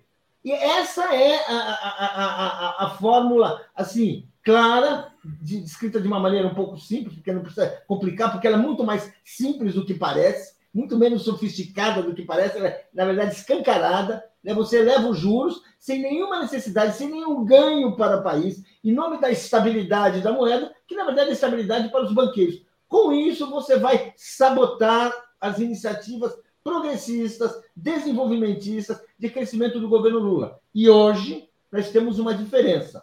O Lula tinha um grande poder de fogo eh, quando o, o, o, o Banco Central não tinha, não era um órgão autônomo. Hoje, graças a uma reforma aprovada após o golpe, uma das primeiras aprovadas após a queda da Dilma, o Banco Central hoje é independente. Isso significa que uh, os banqueiros e sua diretoria atua em cima do ar, nas nuvens fazendo aquilo que quer, e o que ele quer realmente é cumprir seu papel de mão, de braço auxiliar do capital financeiro dentro da, do Tesouro Brasileiro. E o grande responsável né, pela tramitação rápida do Banco Central Independente foi o Arthur Lira, né, eleito, reeleito presidente da Câmara com apoio do Partido dos Trabalhadores. Por isso que fica essa grande dúvida no ar. Né? Lógico, não era possível, não tinha outro nome, o parlamento é de direita, a gente fala isso todas as vezes. Mas esperar que o Arthur Lira vá conduzir uma agenda antiliberal ou antineoliberal talvez seja um pouco ilusório. O Lula agora vai ter que começar a fazer mágica né, para as coisas começarem a andar. Alex, também na economia teve uma declaração importante, não sei se você viu ontem, do Josué, o presidente da Fiesp, elogiando o Haddad, dizendo que, olha, os empresários não têm nenhum problema, não têm nenhum receio. Agora que ele está consolidado na presidência da Fiesp, pode ser um bom sinal né, para a economia voltar a buscar um consenso né, em torno do crescimento também. Diga. É, muito cedo né, para saber de resultados. Né? Por enquanto, tem projeções, as projeções são boas. Né? E isso, isso são, são, são bons sinais, né, quando as projeções são boas. Oh, o, Mas, o FMI. Alex, só, só um parênteses rapidinho: o FMI tá, soltou as projeções, né? Está projetando para a economia brasileira nesse ano e no próximo mais ou menos 1,8, 1,5 de crescimento. É muito pouco, né? O Brasil tem que ter uma ambição maior de crescer 3, 3,5, 4, 4,5. É, sair desse consenso neoliberal, que é um país estagnado, andando de lado, mas só para trazer os dados aí do, do FMI, né? Não, é claro, é claro que o objetivo é, é, crescer muito mais, né? Por isso que o Haddad está tá querendo implantar essas modificações, mas não, não, vamos sentir isso aí é, mais para frente, né? seis meses e tal. Não dá para né, perceber por enquanto que, quer dizer, é, taxa de juro que está alta. Claro, porque o governo acabou de começar, tá? é um mês de governo. Então, ainda são os, os resquícios do governo Bolsonaro. Né? Então, antes de seis meses, antes de julho, nós não vamos ter clareza sobre, sobre os rumos da economia. Né? Exatamente. E, Marcelo, a pergunta que tinha chegado para você logo no começo ali, do, da pessoa que te encontrou em Brasília, perguntando se a frente ampla avança sem unidade popular, enfim, não sei se, se ficou claro para você ali. A frente ampla avança. Agora, a unidade popular é fundamental. É, anteontem, foi anteontem, foi, eu acho que foi, já perdi noção do tempo aqui. Houve um grande evento, pena que foi muito mal organizado. Inclusive, nós da imprensa ficamos num local horrível que não se via nada, não se ouvia nada, que foi o ministro Márcio da cidade, é, secretário-geral, que reuniu a sociedade civil para fazer o decreto que criava, que recriou os conselhos populares. Esse é o grande instrumento que eu acho que o governo Lula precisa levar mais a sério do que levou nas duas versões de seu governo anterior. A mobilização social até para chegarmos nas ruas. A frente vai continuar, mas precisa ser impulsionada pelos movimentos sociais. Os movimentos sociais têm que palpitar. O Lula, no seu discurso, repetiu mais uma vez: cobrem, critiquem. Não estamos aqui só para ser aplaudidos. E acho que é isso. O Palácio do Planalto, nesses.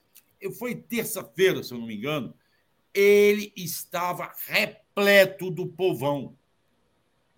É, dava gosto de ver o povão lá dentro.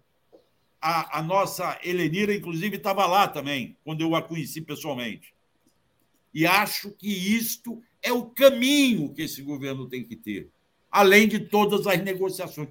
Porque é esta pressão popular que vai impulsionar também os acordos dentro do Poder Legislativo.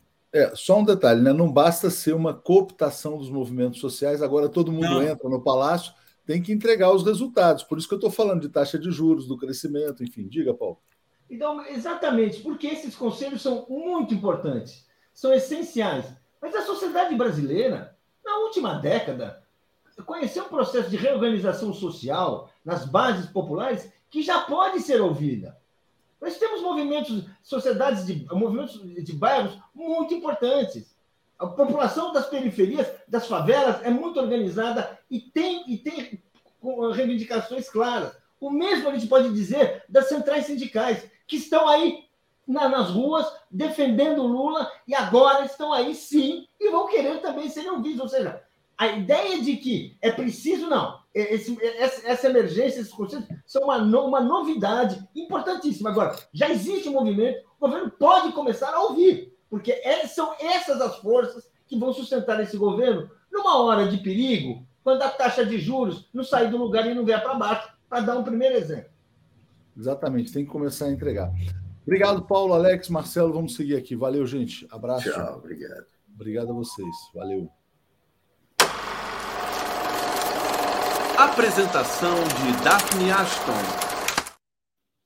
Bom dia. Opa, peraí, peraí, peraí, peraí. O Paulo tá saindo aqui, estava saindo de bermuda e tal, tinha esquecido. De calça. Não, ele estava de calça. O Paulo está aqui falando. Paulo, tudo bem, você estava de calça, estava só brincando. Valeu. Valeu, abraço. É perigoso, né? É perigoso. De repente o cara levanta assim e a gente esquece de tirar. Já é aconteceu é com o Toró uma vez assim. Bom dia, Joaquim. Bom dia, Daphne. Tudo bem, Daphne?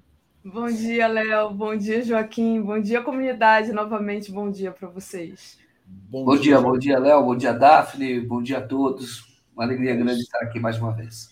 É isso aí. Obrigado, Daphne, pelo socorro hoje cedo, né?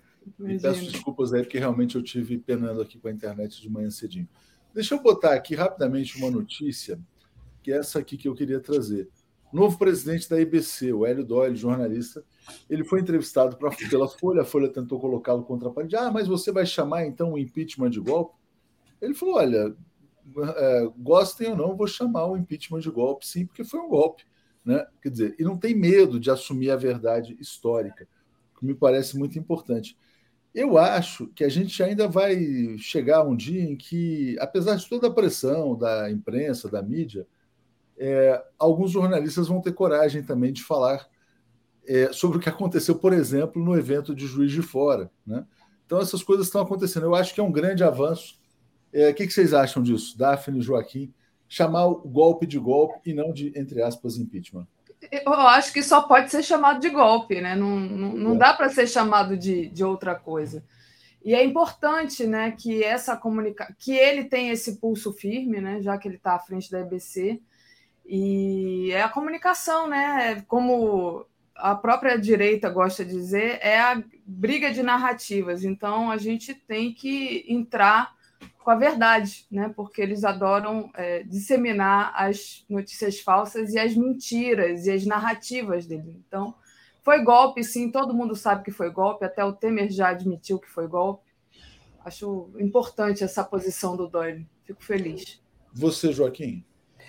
Ô, ô, ô, Léo, é claro que foi golpe, é claro que ele está certo, mas esse filme não é novo. Em, é, até quando eu entrei na faculdade, em 83, 82, o, dizia na época que a imprensa tinha uma discussão, ainda era ditadura, e veja bem, no início da década de 80. E aí você tinha, a esquerda chamava de golpe, 64, e era golpe, a direita chamava de revolução, e aí a Folha de São Paulo, ela criou um termo que era movimento de 64, era movimento de 64, eu lembro bem, era o eufemismo. O que eu quero dizer é que a elite não gosta de, de que digam que ela promove golpe no Brasil. Foi golpe em 64, foi golpe em 2016, e está certo o, o, o Doyle tem que chamar de golpe. É claro que ele até fala que aí vai depender de uma orientação do próprio governo, etc., se é, é aí ele respeita, se por essa é uma, uma orientação do próprio governo. Mas na avaliação dele, e ele diz isso com muita coragem, foi golpe e foi golpe. Só que a elite vai sempre dizer que não dá, não dá golpe. Agora, é claro que a história vai se encarregar de, de consolidar o, essa, isso, o que aconteceu em 2016. A história foi golpe e temos que chamar de golpe, e é algo que a gente já chama há bastante tempo, e chama não porque estou é, é, forçando a barra. Porque foi o que aconteceu, foi, foi golpe, o mundo vê. Mas, mas só puxando a brasa para nossa sardinha aqui, eu acho engraçado quando a gente faz essas matérias, porque a gente fala com, com muita naturalidade que o golpe foi golpe, né? E assim, o absurdo é que alguém chame de impeachment. Então a gente põe assim, ó. Ex-presidente Dilma sofreu um golpe de Estado em 2016 que é classificado equivocadamente como impeachment pela imprensa corporativa. E a gente tem que publicar cada vez mais isso para que a verdade seja naturalizada e incorporada pelas pessoas. A Vila Calixte dizendo foi sempre sendo golpista.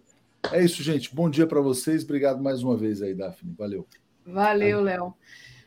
Ainda falando em guerra de narrativa, Joaquim, não está na nossa pauta, não, mas eu queria um comentário seu, porque eu acho que tem a ver com isso. Ontem, aqueles parlamentares com um adesivo atrás das costas, você viu? Com a mão do Lula, que, que não tem o dedo, o mindinho, né? E escrito ladrão. Eu achei aquilo ali tão agressivo, né? De novo, né? Se repetindo. Você não acha que deveria haver uma punição ou um impedimento deles se manifestarem dessa forma? Porque está provada, a gente sempre soube, a gente sempre defendeu a inocência do Lula, mas agora eles não têm esse direito de ficar chamando o Lula de ladrão né? Porque eles são pessoas públicas. Eu não sei o que você pensa disso, queria que você.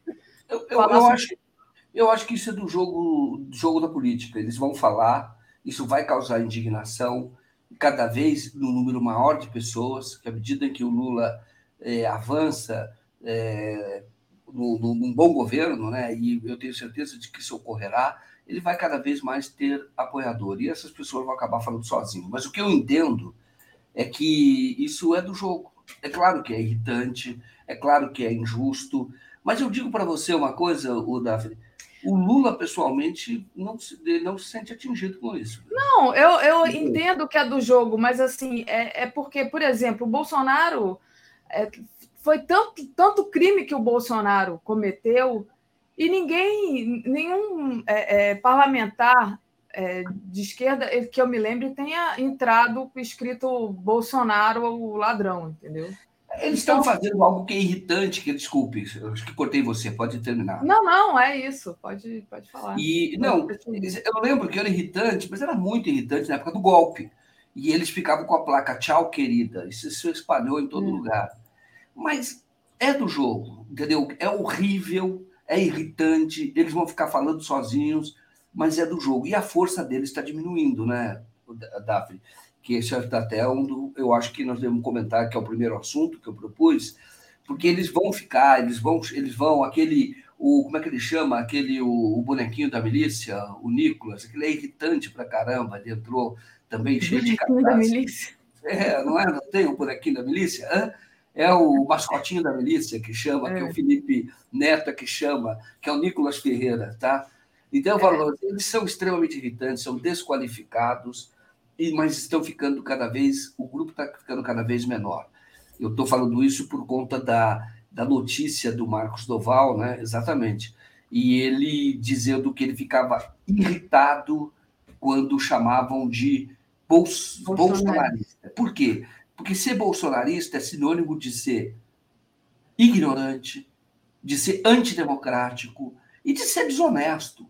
Então, um, um, desonesto em vários sentidos. Sempre que você se aprofunda no perfil de bolsonarista, você vê que honestidade ali não é um forte, mas fica, fica, fica xingando todas as outras pessoas. Mas aí, é, ele, ele, ele me surpreendeu de fato porque ele foi eleito na onda do bolsonarismo, tá? naquela onda 2018, e ele está dizendo que não suporta mais. Então, eu acho que é, o que ele anuncia deve ser a capa da revista Veja, provavelmente, alguma entrevista na Veja, uma entrevista forte, já anuncia a renúncia ao mandato, já disse que vai renunciar ao mandato, e está denunciando o Bolsonaro que tentou forçá-lo a, a dar um golpe. E agora, no 2000 e, e agora 2022 ia dar mais um golpe, teria, teria o golpe 64, 2016 e 2022. E ele foi pressionado. Então, ele é um. Ele está dizendo que não gosta de se chamar de bolsonarista, mas ele se elegeu na onda bolsonarista, com o mesmo discurso bolsonarista lava-jatista, porque isso é a mesma coisa, viu?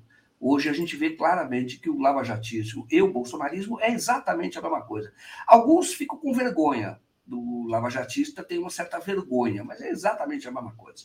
E ele vai fazer essa denúncia, então, acho muito importante e revela que o próprio bolsonarismo está trincando, porque mesmo que ele não queira ser chamado de bolsonarista, mas ele é, ele é da mesma dessa onda, não ele é o lavajatista bolsonarista. Eles têm, eles, têm, eles têm um pouco de vergonha, às vezes, de dizer que andaram junto com essa gente, com essa gente terrível, né? essa gente podre, vou chamar exala mau cheiro, né? que está em torno do Jair Bolsonaro, é gente podre.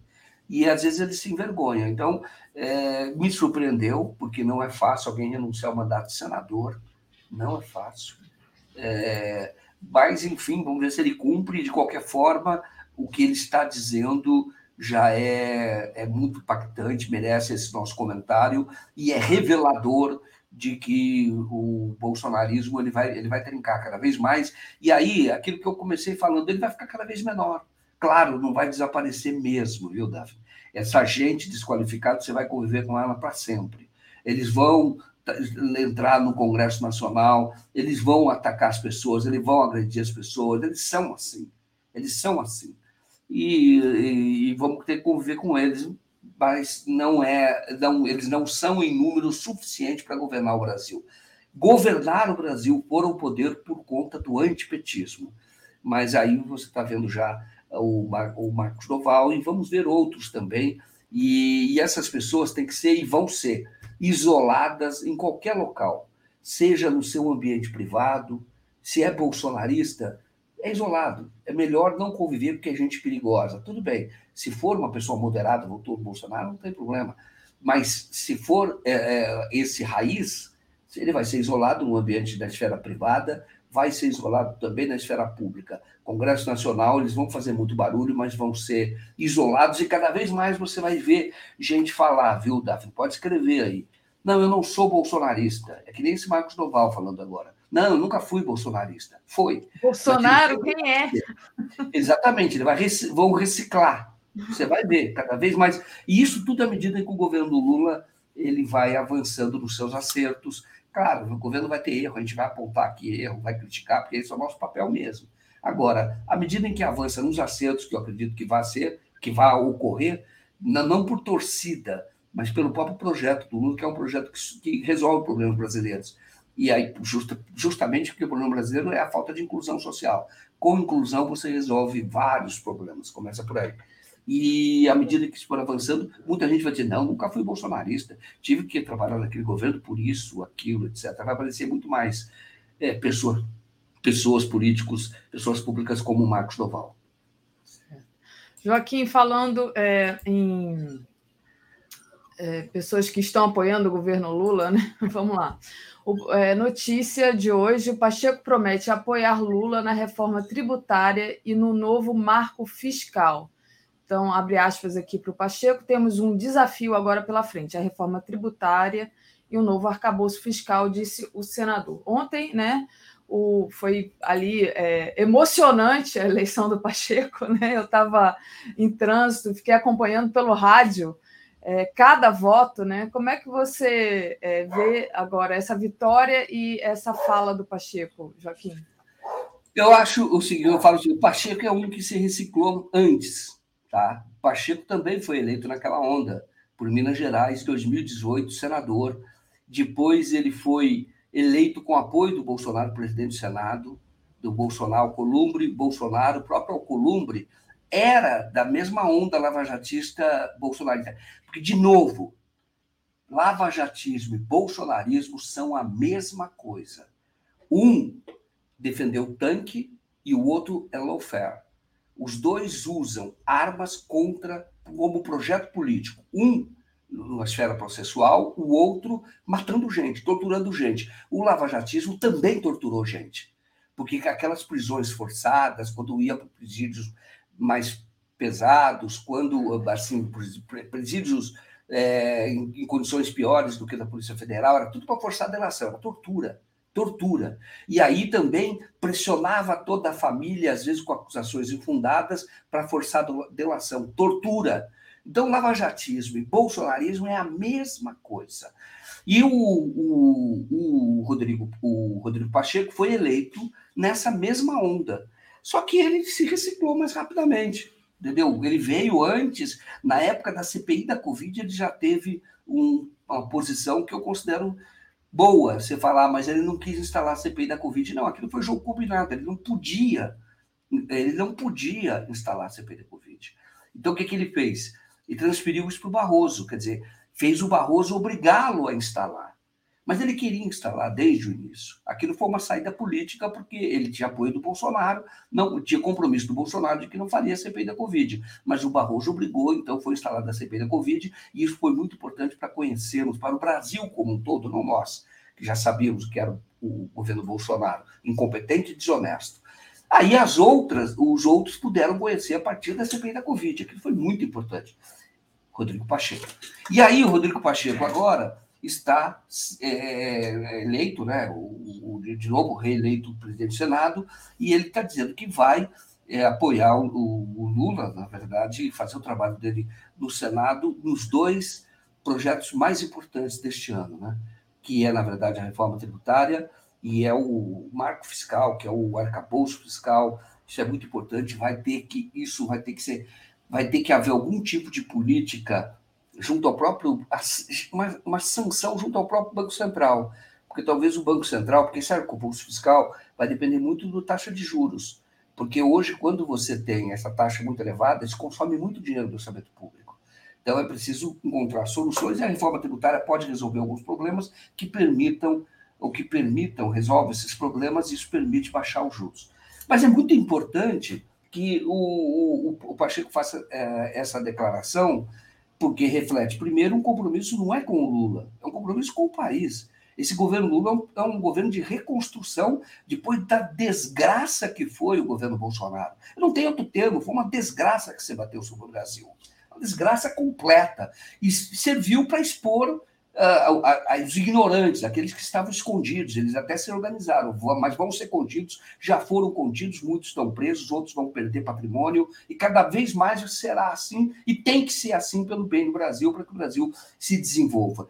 Então, o, o, o, o Pacheco vai ser é, essa. Eu, eu entendo que o papel dele vai ser bastante importante, já tem sido importante para aliviar, para dar, vamos dizer assim, a, manter a institucionalidade no Brasil.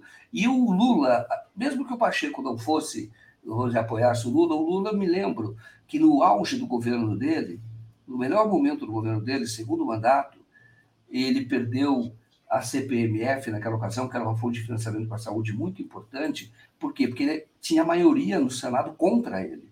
O Lula governou 2000, segundo mandato, contra o, o, o Senado tendo que fazer muita negociação, mas tendo o Senado em muitos momentos contra ele. E aí, o que, que vai acontecer? O Senado ficou contra o Brasil, porque quando o Lula toma as medidas, é a característica dele. Ele, tem um, ele realmente ouve muito as pessoas, então essas medidas que são tomadas são medidas de interesse do Brasil.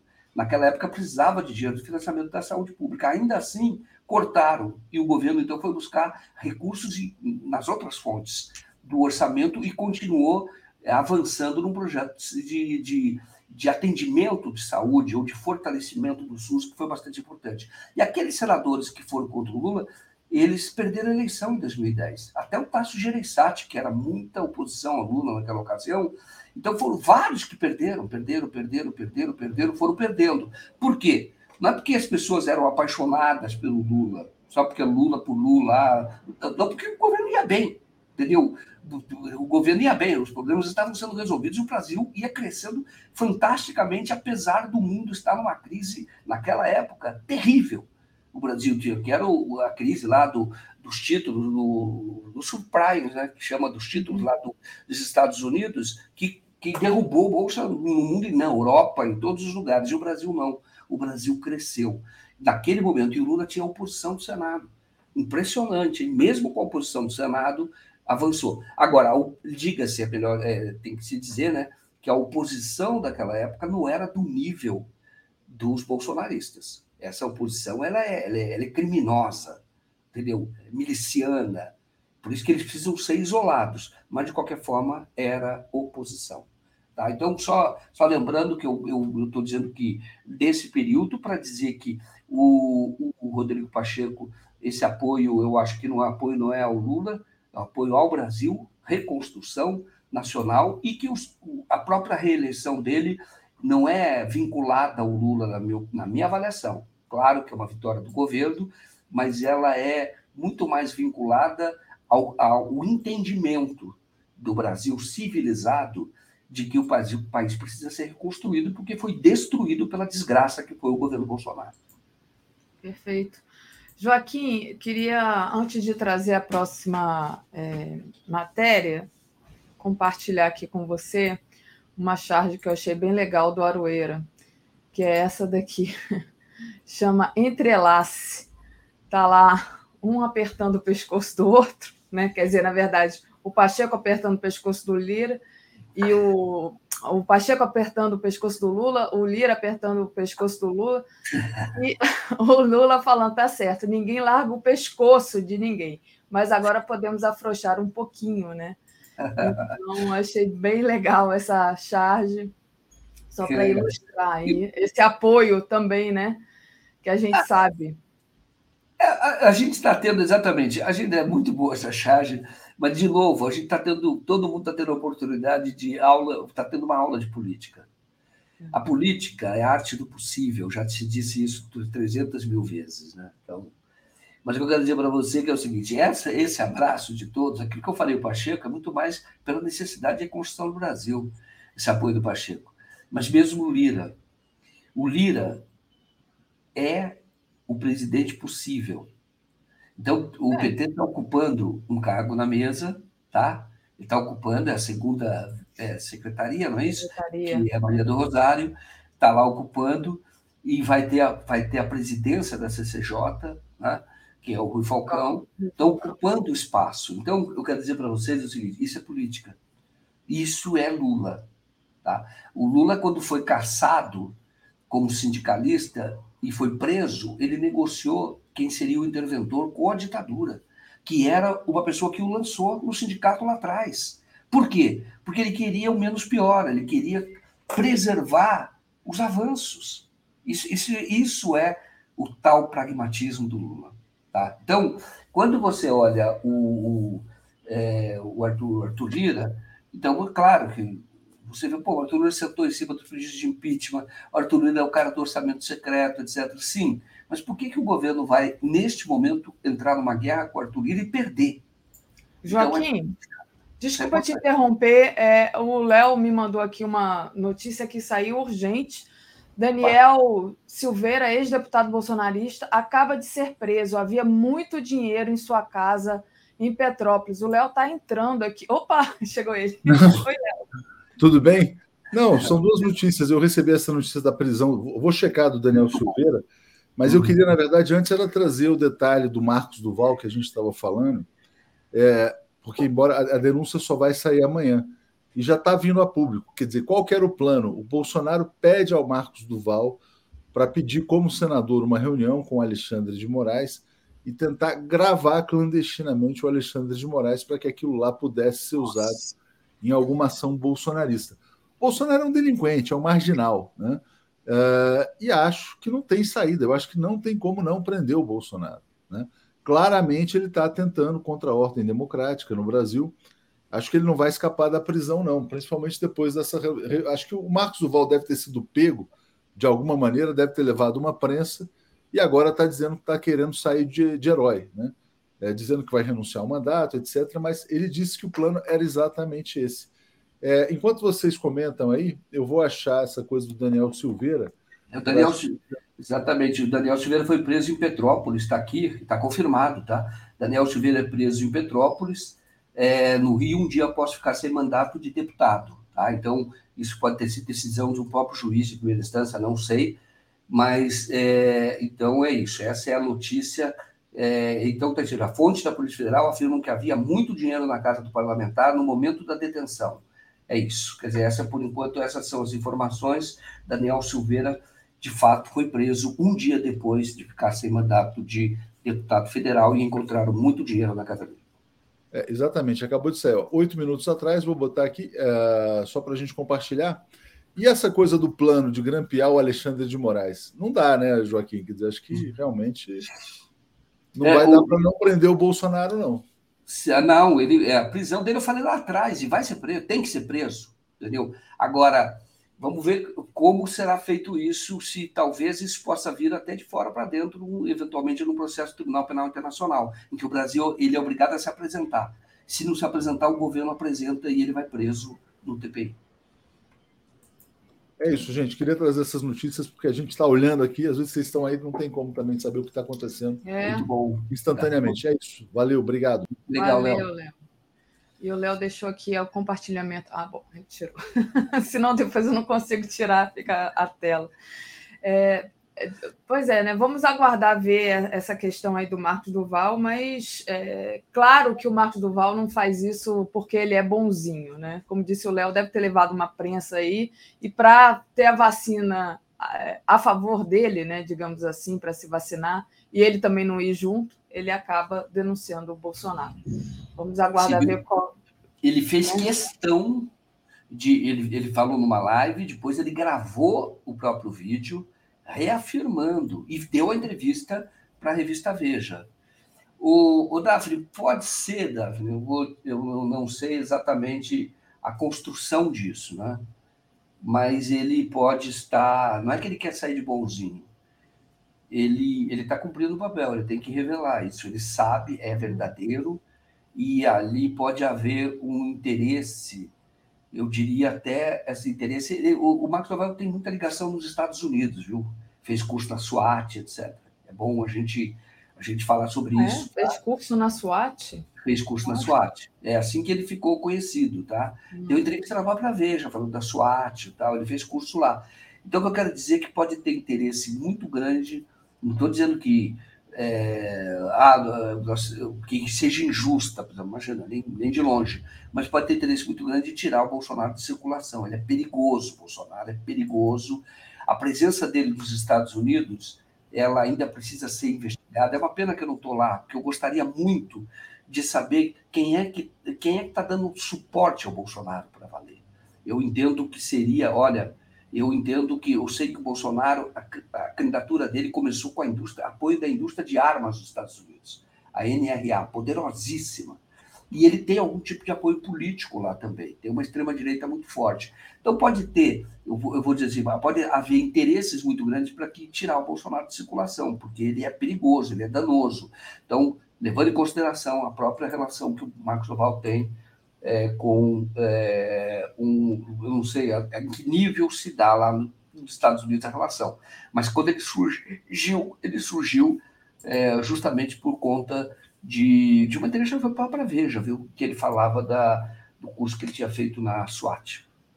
Um internauta pediu para a gente colocar a foto do Marcos Duval, vou colocar aqui rapidamente é, Joaquim, e vou pedir só um pouquinho de tempo aqui para o nosso André Constantino, que já está aqui aguardando para entrar. Então tá aí, ó, o Marcos Duval é esse aqui, tá? É o senador, e ele que está é, tá fazendo essa denúncia aí, e a gente vai aguardar para ver o desenrolar né, dessa. do que, que vai acontecer depois com o Bolsonaro, exatamente. Então, só é, trazendo, e é, trazendo aqui também o superchat da Miriam Pereira Ramos. O crime de calúnia contra a presidente da República é ação pública. Eu acho que ela mandou esse superchat quando eu falava do adesivo na, nas costas dos parlamentares. O Cláudio Alves diz assim: Lula ainda é insultado com frequência porque as penas para crimes de honra são baixas e precisam ser muito aumentadas. Isso não é punitivismo. Miriam Pereira também diz que esses radicais fizeram ontem crime de Calúnia. Heloísa Helena. Não deve punir Nicolas por ontem. O PT e Lula têm que processar. Essas punições podem se virar contra nós. Então, tem aí é, opiniões é, diversas dos nossos participantes aqui. André, vou pedir só mais um pouquinho, que aí eu vou compartilhar aqui uma última. A gente avançou bastante no tempo, Joaquim, mas eu acho importante. Última matéria aqui do 247 para você comentar. Bilionário Abílio Diniz teme que a reforma tributária de Lula Tire dos ricos para dar aos pobres. Nossa. Essa, essa é a cara. Da elite. Essa, essa, é a cara, essa é a cara da elite brasileira. E o que ele falou é sincero. Assim pensa a elite. O meu medo é isso. O Estado é, está na Constituição, promover equidade. Tem, de fato, que fazer isso. Tá? Quem tem que pagar imposto é rico. E justamente para possibilitar a sanção dos mais pobres. Está na Constituição, artigo 3 tem que combater as desigualdades. Mas a elite pensa isso e essa mesma elite que, na hora do vamos ver, ela apoia golpe justamente por isso, porque ela quer, na verdade, é o contrário e é o que acontece no Brasil. O rico tira do pobre. O que acontece no Brasil é isso. O morador de rua paga muito mais imposto que a Pedro Diniz, viu? Porque quando ele pega a moedinha que ele recebe de dinheiro, que ele recebe de, de, de doação, as pessoas dão lá, esmola, ele pega aquelas moedas e ele vai tomar um pingado no bar, ali ele já pagou mais imposto do que os ricos, porque é, o imposto é indireto aqui no Brasil. Ele é regressivo. Então, eu, é o que o Amigo Diniz falou é o que pensa a elite brasileira e por isso que ela dá golpe. É, a gente está rindo, mas isso é muito sério, né? É muito triste, é muito sério, mas é porque, como disse aqui, é uma piada pronta esse cara falar um negócio desse assim, com Ele essa sinceridade tamanha. Né? Falou a verdade, exatamente. Falou a verdade, o medo dele é esse, entendeu? Tá? Joaquim, queria te agradecer demais. Um beijão, boa continuidade, bom final de semana para você. Já me adiantando que hoje é quinta, não é sexta ainda, mas a gente já está pensando no final de semana. Beijo. Beijo para você, beijo para todos e até mais. Viu? Tchau. Comentário de André Constantini. Bom dia, André Constantini. Bom dia, estou de olho no Malco Lumumba aqui. Hoje eu estou na missão de participar do programa Bom Dia 247. Bom dia a todos os internautas, bom dia, Daphne. E ficar aqui com o um olho no padre e o outro na missa, né? Porque o Malco, quando eu estou fazendo o programa, ele toca o terror aqui dentro de casa. Malco vai ficar direitinho aí, quietinho, ouvindo o papai. Só não pode ah, é assustar a criança, começar a gritar que ele começa sim, a É, na segunda-feira, é, é, realmente ele, ele, tomou um susto né, com um dos meus gritos aqui e começou a gritar também, a chorar aqui de forma desesperada. Mas hoje eu vou estar mais contido. Mas, Daphne, é, dentro desse último tema que você trouxe aí, para debater com o Joaquim, é, o medo do empresário Abílio Diniz, né, é, pertinente à política tributária né, do governo Lula, eu acho que é isso que nós devemos fazer mesmo, Daphne. A gente além de incluir o pobre no orçamento, nós temos que incluir os super ricos desse país no imposto de renda. O Brasil virou um paraíso fiscal. Essa que é a grande realidade. Então, é, é essa reforma tributária que tanto se fala há algumas décadas no Brasil, eu espero que ela saia do papel né, e tenha materialidade, né, que nós possamos avançar e incluir os super ricos, né, a classe dominante brasileira, né, taxar as grandes fortunas é, no imposto de renda. Isso é fundamental para que a gente avance aí é, para diminuir a desigualdade social. Lembrando que o Brasil é um dos países com a maior desigualdade social do mundo. Do mundo é o Brasil. Exatamente, André. André, deixa eu agradecer aqui a Leni Brito, que diz ele quer que tire dos pobres para os ricos. É isso. Ele é isso. Foi exatamente isso que ele falou, né? que tipo assim ele não ele tem medo de ter que pagar imposto. O, o Clydes Novaes, que é o Euclides, deve haver punição sim. Essa bobagem de pau de Chico, etc., é bobagem de bolcheviques. Falando, é, ele está comentando um outro assunto que eu estava é, pedindo para o Joaquim comentar, André, mas queria entrar aqui numa pauta importantíssima, né, que é sobre ainda os crimes é, contra o povo Yanomami. O secretário nacional do, do Direito da Criança e do Adolescente, o Ariel de Castro Alves, afirmou que a comitiva do Ministério do, dos Direitos Humanos e da Cidadania recebeu informações de que ao menos 30 meninas e adolescentes Yanomamis estão grávidas de garimpeiro. 30, gente. Segundo ele, também foi relatado haver seis crianças acolhidas irregularmente por famílias não Yanomami, com dois processos de adoção irregular em andamento. É, então, é, tem essa, enfim, essa denúncia grave aí de, de violação dos direitos, e a gente vai descobrir cada dia coisas terríveis né, dessa ocupação dos garimpeiros lá. Né? 30 meninas grávidas, André. É, Daphne, além é, da contaminação dos rios por mercúrio, além do desmatamento desenfreado, é, o que nós estamos presenciando, né, que vem acontecendo aí nas reservas indígenas, dos povos originários indígenas, é uma verdadeira barbárie, né, principalmente nesses últimos quatro anos, onde nós tivemos, infelizmente, sentado na cadeira da presidência da República como chefe maior de Estado, esse verme, bandido, genocida do Bolsonaro, esse miliciano safado do Bolsonaro, que tem que ser conduzido até o Tribunal de Haia para que ele responda pelos crimes contra a humanidade que ele cometeu no Brasil, não só contra os povos originários indígenas, eu estou me referindo aqui à etnia Yanomami, mas também durante todo o processo da pandemia, aonde nós tivemos quase 700 mil brasileiros vitimados pela Covid-19, muito fruto e resultado do desgoverno liderado por esse verme bandido, genocida, miliciano, safado, canalha do Bolsonaro. Agora, a justiça burguesa brasileira o poder judiciário brasileiro ou o poder legislativo brasileiro não vai realizar essa movimentação por conta própria.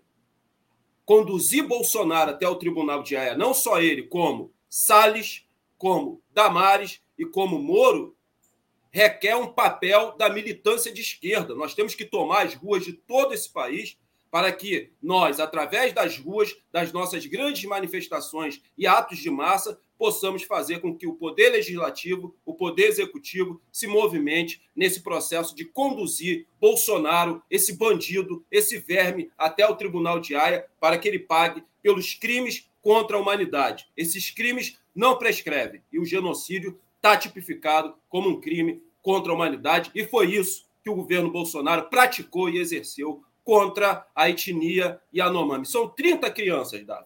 E aí está tipificado crime de estupro. Né? Não são meninas, porque quando você coloca menina, né, a imprensa corporativa sempre tenta amenizar.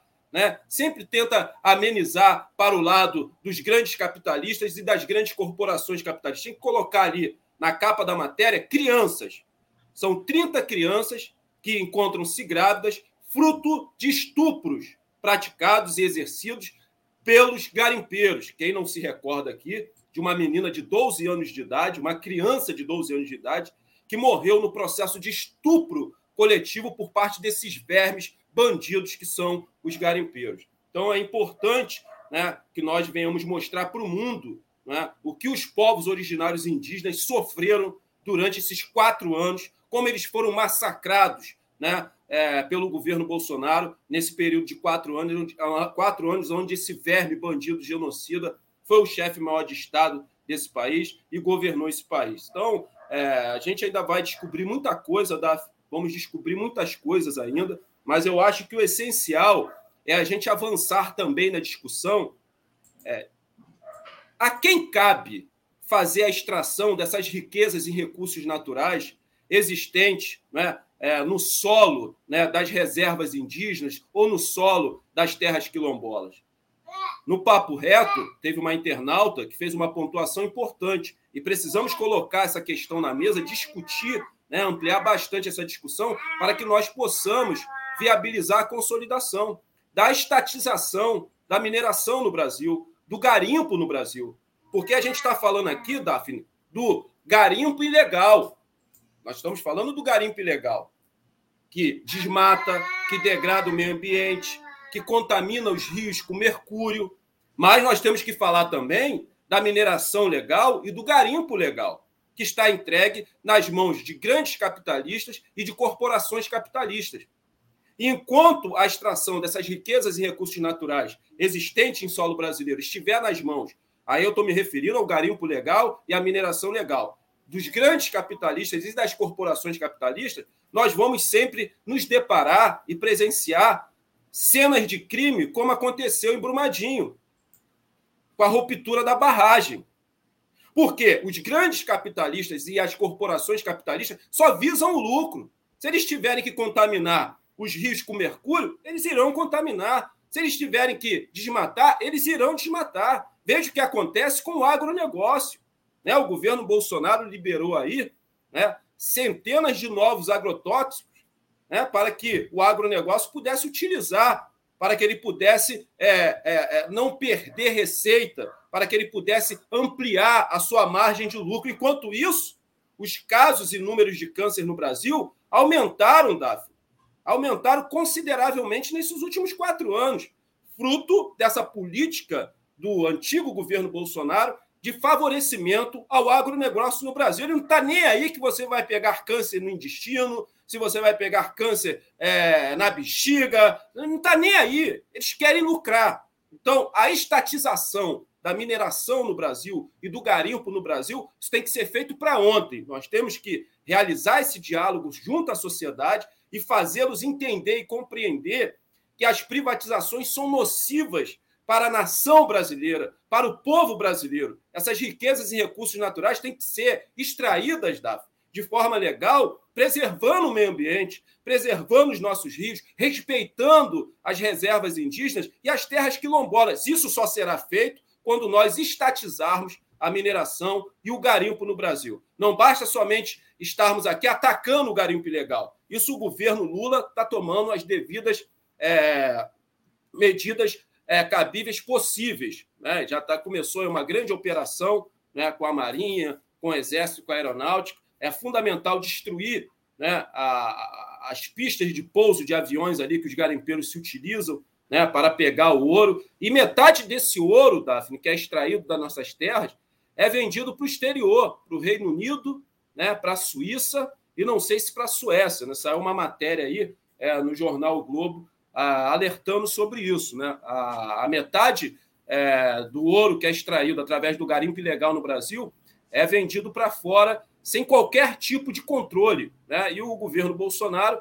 acabou facilitando né, esses crimes praticados pelos garimpeiros, pelas grandes mineradoras, pelo agronegócio aqui no Brasil, já que ele era aliado de toda essa gente e essa gente também financiou a sua campanha, como financiou né, a tentativa de golpe que aconteceu no dia 8 de janeiro. Então, a gente precisa é, aprofundar essa discussão, nós precisamos começar a falar de reestatização, principalmente da Eletrobras, esse crime de lesa pátria que foi cometido aqui no Brasil, praticado no Brasil durante a gestão do Bolsonaro. Precisamos reestatizar a Eletrobras e para que nós possamos consolidar essa política de reestatização e de estatização no Brasil, é fundamental o povo na rua, é fundamental a luta de massa, é fundamental a organização popular. Lula só vai avançar com as reformas que são necessárias para a reestruturação desse país, como incluir os super ricos no imposto de renda, para o Brasil deixar de ser esse paraíso fiscal dos super ricos aqui,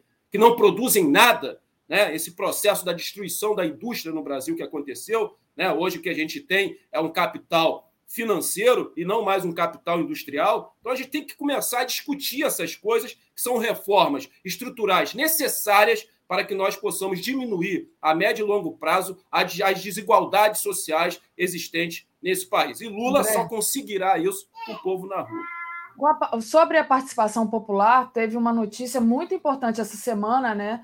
O Lula assinou na terça-feira dessa semana um decreto que criou o Conselho de Participação Social. Esses conselhos são uma forma de participação popular no poder executivo. São compostos por é, representantes de organizações da sociedade civil e do governo. O Raimundo Bonfim, né, do CNP, que está sempre aqui com a gente, fez um discurso fortíssimo. Eu fiquei muito feliz é, de ver essa, esse decreto, né, esse, é, essa criação desse conselho de participação social. Mais uma vez, eu me senti ali muito bem representada no discurso do, do nosso querido Raimundo, né, André? Não sei se você acompanhou isso, mas só para é, ilustrar aí a sua fala. É, não, não acompanhei, não, mas que bom. Acho que o governo Lula ele vai viabilizar né, essa maior participação da sociedade, né, com a criação e a consolidação dos fóruns de discussão. Isso aconteceu muito, né? durante os 13 anos que o Partido dos Trabalhadores né, governou esse país. Daphne, antes da gente entrar aqui no tema que eu queria abordar rapidamente, relacionado à posição é, do presidente Lula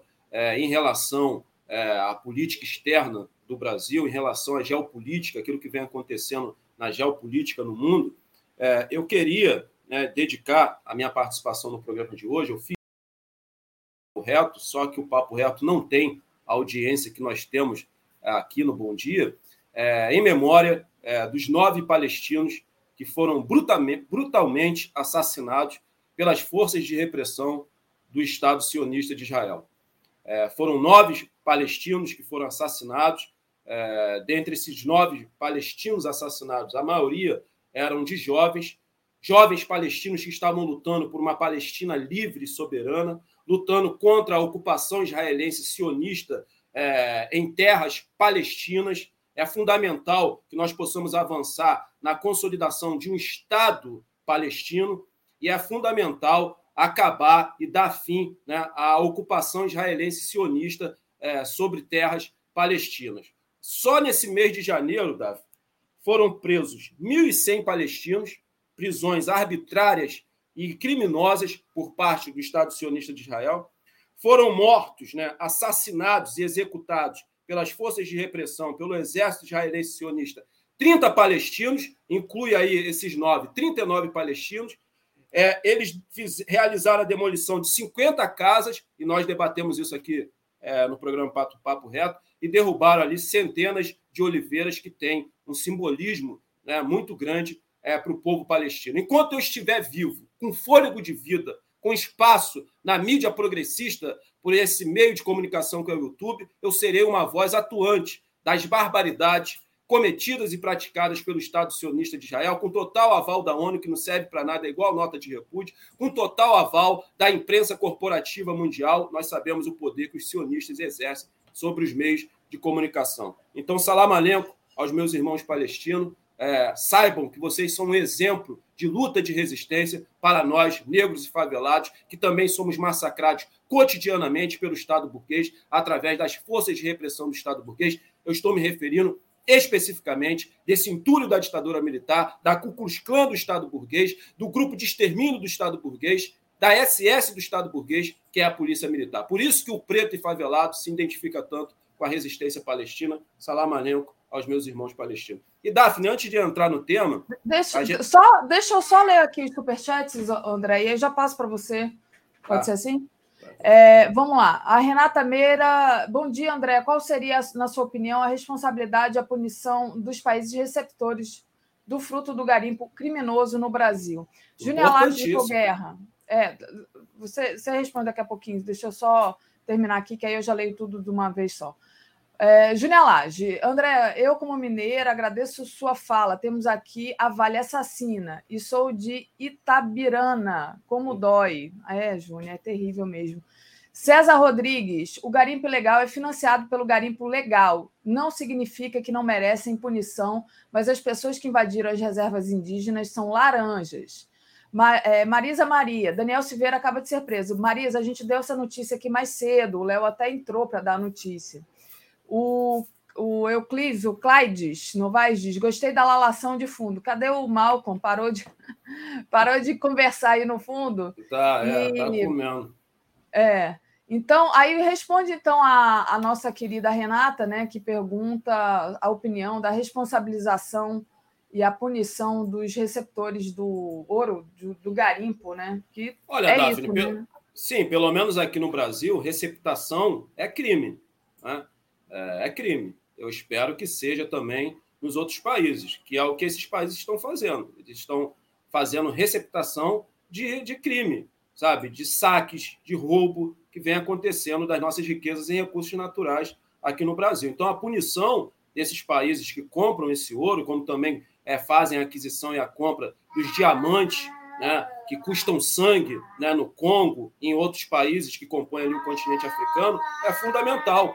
Né? Porque se não existisse essa demanda, não existiria tanto garimpeiro aqui extraindo é, essa riqueza e recurso natural do nosso solo. Então, a punição né, para a Suíça, né, para os países que estão comprando esse ouro que está sendo saqueado e roubado das nossas terras de forma ilegal é fundamental. Então, a gente tem que levar essa discussão a âmbito internacional também e exigir aí dos tribunais internacionais né? a gente sabe como funciona, mas exigir e reivindicar punição para esses países que estão aí é, servindo como receptadores aí de saques e de roubos das nossas riquezas em recursos naturais. Mas o primeiro passo é estatizar a mineração e a questão do garimpo no Brasil. Isso é fundamental. Só assim é, esse serviço vai ser realizado é, com a total preocupação com o meio ambiente, com as terras dos povos originários indígenas e com as terras quilombolas. Enquanto esse serviço estiver nas mãos dos grandes capitalistas e das grandes corporações capitalistas que só visam lucro, a gente vai continuar presenciando essas barbáries que acontecem aqui no Brasil. Muito bem, André. André, uma notícia que chocou é, o Rio de Janeiro, né? Foi é, o estudante de design Nathan Nóbrega de Almeida, de apenas 22 anos. Ele estava indo para a academia, é, mora no Guadalupe, né? E ele foi atingido no pulmão, né? Ele foi, é, foi operado e estava em estado grave, enfim, está é, vivo, né? Mas assim foi muito chocante porque foi durante o dia tem o vídeo dele levando a bala ali, ele cai. Você pediu para falar sobre essa situação, né? Do desse, esse tiroteio, né? Que essas balas perdidas que não são perdidas, hum. elas são sempre encontram um corpo. É, que, enfim, mas passo para você que eu acho que você vai é, trazer mais é, análise sobre essa questão. É, as balas perdidas que sempre acham os mesmos corpos Isso. nos mesmos CEPs, não é, Daphne? É sempre uma questão de cor e de classe. Quando nós é, formos discutir a violência estatal no Brasil, o avanço da criminalidade no Brasil, temos que sempre que realizar esse recorte de raça e de classe no Brasil. É, Daphne, antes de entrar nisso, eu vou trazer, na verdade, é, duas matérias aqui que relatam a violência estatal através do seu braço armado, a Polícia Militar. Esse foi no Rio de Janeiro, o outro aconteceu é, no estado de São Paulo, onde uma mulher foi agredida por policiais militares e teve seu braço quebrado. A gente vai falar é, desse caso também que aconteceu é, na periferia, é, no estado de São Paulo. Mas eu queria falar é, rapidamente das mudanças que já aconteceram no governo Lula, o resgate ah. é, e a credibilidade do Brasil né, na questão é, da política é, internacional, mas eu queria falar de algo que é bastante latente e visível aos olhos de todos. Né? É, no governo Bolsonaro, é, os aviões da FAB transportavam cocaína, pasta de cocaína. Quem não se recorda aqui, daqueles 39 quilos de pasta base de cocaína, vocês não têm a dimensão né, de quanto dá para produzir é, de cocaína para vender através do varejo de drogas, é, 39 quilos de pasta base de cocaína. Já no governo Lula, né, os aviões da FAB transportam comida, esperança, amor e afeto para os povos originários indígenas. Realmente a mudança é, é fundamental, a mudança está aí, é visível aos olhos de todos. Então, Daphne, eu quero começar é, falando do que aconteceu é, no estado de São Paulo. Né? Deixa eu achar a matéria que eu tinha ver aqui. Está é, lá no, no, site da Fórum, né? O que é, aconteceu? Tem até o vídeo, né, Daphne? A gente não vai passar aqui, é, mas tem até o vídeo lá, depois vocês podem lá no, no site da Fórum, né, que vocês podem assistir o vídeo. É, a, a, polícia militar alegou que estava perseguindo dois jovens que estavam andando de moto, de motocicleta sem capacete. E aí eles chegaram até onde estava ocorrendo essa festa. Era uma festa em um espaço público, né, que os moradores dessa periferia estavam ali organizando. E, segundo a matéria, eles estavam ali é, realizando essa festa para é, uma pessoa que vive em situação de rua, né, que é bastante conhecida ali é, nessa periferia. Chegando lá, é, o vídeo não mostra o início da confusão, o vídeo, o vídeo já mostra o policial dando tapa na cara é, de um homem, o outro agredindo uma mulher com cacetete, foi essa mulher que teve o seu braço quebrado, um policial atirando né, uma cadeira né, contra os moradores.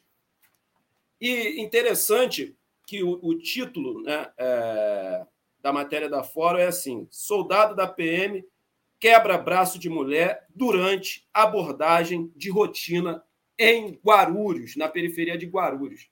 É importante é, essa, essa abordagem de rotina né, que o site da Fórum está dando aqui conotação e visibilidade, porque realmente essa é a rotina do Esquadrão da Morte, essa é a rotina da Ku Klux do, do Estado burguês, essa é a rotina da SS do Estado burguês.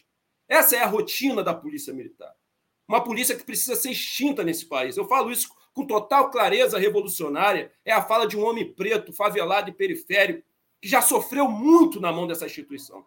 Já sofri muito na mão da Polícia Militar. Vocês não têm noção do que eu já presenciei, do que eu já vivi no meu próprio corpo e na minha própria carne nas mãos dessa corporação maldita que é a Polícia Militar. E essas são as abordagens de rotina que a Polícia Militar exerce nas favelas e nas periferias, nas nossas faixas de Gaza e nos nossos campos de extermínio. Porque aí a gente tem que fazer um recorte de raça, mais uma vez, e de classe. A Polícia Militar não tem a mesma conduta que ela tem na periferia em uma área nobre aí em São Paulo. Porque em Alphaville é policial não pise na minha grama. Na favela, é seu polícia, não pise no meu pescoço. Essa é a realidade dessa corporação maldita, que um dia foi a guarda né, do império, né, depois que ela veio se tornar a polícia militar, e é sim, Daphne, um entulho da ditadura militar. Por quê? Durante o período da ditadura militar, eu sempre gosto de fazer essa pontuação, os agentes da CIA, já que o golpe de 64 teve a participação efetiva e direta do imperialismo americano, como todos os golpes militares que aconteceu na América Latina, a CIA veio até o Brasil para ensinar técnicas de tortura para o exército brasileiro e para as polícias brasileiras. Pois bem, superamos a ditadura militar, com muitas aspas, passamos por um processo de redemocratização, onde os algozes da ditadura militar e torturadores não foram punidos, por isso hoje nós vivenciamos essa tutela militar que só será destruída quando eles forem punidos, como aconteceu no Chile, como aconteceu na Argentina e recentemente no Uruguai. Só que, Daphne, essas técnicas de torturas ensinadas pelos agentes da CIA, a polícia militar não exerce mais sobre os corpos brancos do movimento estudantil que lutava contra a ditadura militar, mas ela continua exercendo essas técnicas de tortura nos corpos pretos dentro das favelas e periferias. No final da matéria, Daphne, dois jovens foram presos, né? eles foram atua atuados né? É, como André. crime por patrimônio, crime contra o patrimônio. Oi. Não, a gente acaba de receber a notícia da morte da jornalista Glória Maria, A causa da morte não foi informada, né? Mas a Glória, é, penso eu, foi uma grande jornalista. É, eu acho que que eu me lembre assim, se não foi a primeira jornalista negra na televisão brasileira, foi uma das primeiras. Daqui a pouquinho a gente vai trazer a Tereza e ela deve falar mais. Mas eu achei importante, desculpa te interromper, mas trazer essa notícia é, do falecimento da Glória Maria aqui para os meu, meus, meus pêsames, né? A, a família, né? É, segundo algumas matérias que eu li, Davi, ela estava tratando de um câncer, né? Ela só não falava onde era esse câncer, né? Então meus pêsames aí aos familiares, a essa grande mulher negra que foi uma desbravadora, né? Hoje nós temos várias mulheres âncoras, né? Nos telejornais e a Glória Maria com certeza é, ela pavimentou esse solo, né? Ela pavimentou esse caminho. Então, é uma grande perda né, para o jornalismo brasileiro. É, descanse em paz, Glória Maria, e meus pêsamos aí aos seus familiares, aos seus entes queridos e aos seus amigos. Né? Então, só para encerrar, Daphne, a gente já está encerrando a minha participação. É, dois jovens foram autuados né, é, e enquadrados no, é, no crime contra o patrimônio, porque eles reagiram a essa violência estatal através do braço armado do Estado burguês e quebraram o farol do carro. Que sociedade é essa, Davi? Onde um policial militar quebra um braço de uma mulher e os jovens, ao reagirem a uma violência estatal que é sistêmica e estrutural nesse país, são autuados contra, como crime contra o patrimônio público, que quebraram né, o farol da viatura. E detalhe, né? Só não aconteceu uma barbárie ali porque os moradores se utilizaram de uma das nossas ferramentas de autodefesa, que é a câmera, a câmera do celular. Né? Eles filmaram toda a ação dos policiais. Sabe o que vai acontecer com esse policial? O morador que reagiu a essa violência estatal foi autuado. É crime contra o patrimônio público que ele quebrou né, o farol da viatura. Sabe o que vai acontecer com esses dois capitães do mato que quebraram o braço dessa mulher periférica e preta? Nada. Vão ser afastados vão ser colocados em serviço administrativo, breve, breve estarão nas ruas para continuar exercendo a sua barbárie, né, através aí com total aval do Estado, do Poder Judiciário, da Justiça Burguesa e com aval de uma parcela enorme da sociedade. E para encerrar, Daphne, o caso desse jovem, né? Você já falou aí, ele estava é, passando em frente a uma academia, é, aconteceu um tiroteio entre a Polícia Militar do Estado do Rio de Janeiro e os varejistas de droga é, da favela do Chapadão, controlada pelo Comando Vermelho. Os policiais alegaram que foram lá tirar uma barricada e iniciou-se o tiroteio. Já é o script pronto, né, Daphne? Porque não tem é, nenhum tipo de planejamento essas operações de enxugar-sangue. Não existe nenhuma preocupação por parte da Polícia Militar com os milhões de moradores que moram nas nossas faixas de gás e nos nossos campos de extermínio. Sabe por quê? Porque ali encontram-se aquelas pessoas que pertencem ao grupo dos matáveis no Brasil. Se a polícia sabe que ela pode realizar uma operação sete horas da manhã, como está acontecendo agora no Chapéu Mangueira, a Thalita me ligou, que ela, ela dá aula na creche lá, que leva o nome da minha avó. Sete horas da manhã é a hora que o trabalhador está indo vender a força de trabalho, as crianças indo para a creche e as crianças indo para a escola. Se os professores, Daphne, tiverem a caminho, subindo ainda a ladeira, existe um protocolo correto por parte da prefeitura, eles voltam para casa. E aí as mães não têm onde deixar seus filhos. Como é que ela vai vender a força de trabalho? Então, essas operações enxuga-sangue além de colaborar com o Holocausto Negro Brasileiro, elas interferem diretamente na vida social do favelado. A creche fecha, o posto de saúde fecha, fecha tudo. Muitos não podem sair para vender sua força de trabalho e são mandados embora, que o patrão não quer saber, que só visa no lucro. Né? Então, esse jovem estava transitando ali, ele leva um tiro nas costas, a bala perfura o seu pulmão, ele está em observação, né? É, graças aí ao Criador, aos orixás, né? ele está estável, e aí o, o, as pessoas que encontravam-se na academia, ele cai em frente à academia, tem um vídeo na matéria, é, trazem ele né, para dentro da academia para protegê-lo. Até quando isso, pessoal? Para encerrar minha participação. Eu luto pela democracia burguesa. Não é a democracia dos meus sonhos. Eu acho que nós precisamos aperfeiçoar essa democracia para consolidarmos no Brasil uma democracia popular, passarmos de uma democracia burguesa para uma democracia popular, passarmos de um Estado burguês para um Estado operário que estejam nas mãos da classe operária e da classe trabalhadora. Precisamos de muita luta para consolidar isso, mas precisamos ter isso como centro de discussão na esquerda. Não se fala mais de socialismo, não se fala mais é, de transformação da sociedade. Né? O máximo que essa esquerda pequeno-burguesa reformista reeleitoreira quer é uma social-democracia burguesa. Mas até quando, Daphne? Até quando? Que democracia é essa que o policial entra na sua casa com uma chave mexa e defeca na sua casa? Você já parou para pensar? Pensa aí. É porque é uma realidade longe. Eu sei que o público aqui é, é de classe média branca. E por isso vocês não entendem os meus gritos. Mas pensa você, você saiu para trabalhar. Aí você vem cansado do trabalho. Três horas dentro de um ônibus. Foi lá vender sua força de trabalho análoga à escravidão depois da reforma trabalhista. Aí você abre né, a sua casa, que os policiais não arrombaram, entraram com uma chave mestra, comeram a comida da sua geladeira, saquearam a sua casa, roubaram né, quantias que você tinha guardado para pagar suas prestações. Aí você chega no seu quarto, no seu leito, sabe, um lugar imaculável, e você vê fezes ali, porque o policial decidiu defecar na sua cama antes de sair da sua casa. Se coloca no lugar dessa pessoa.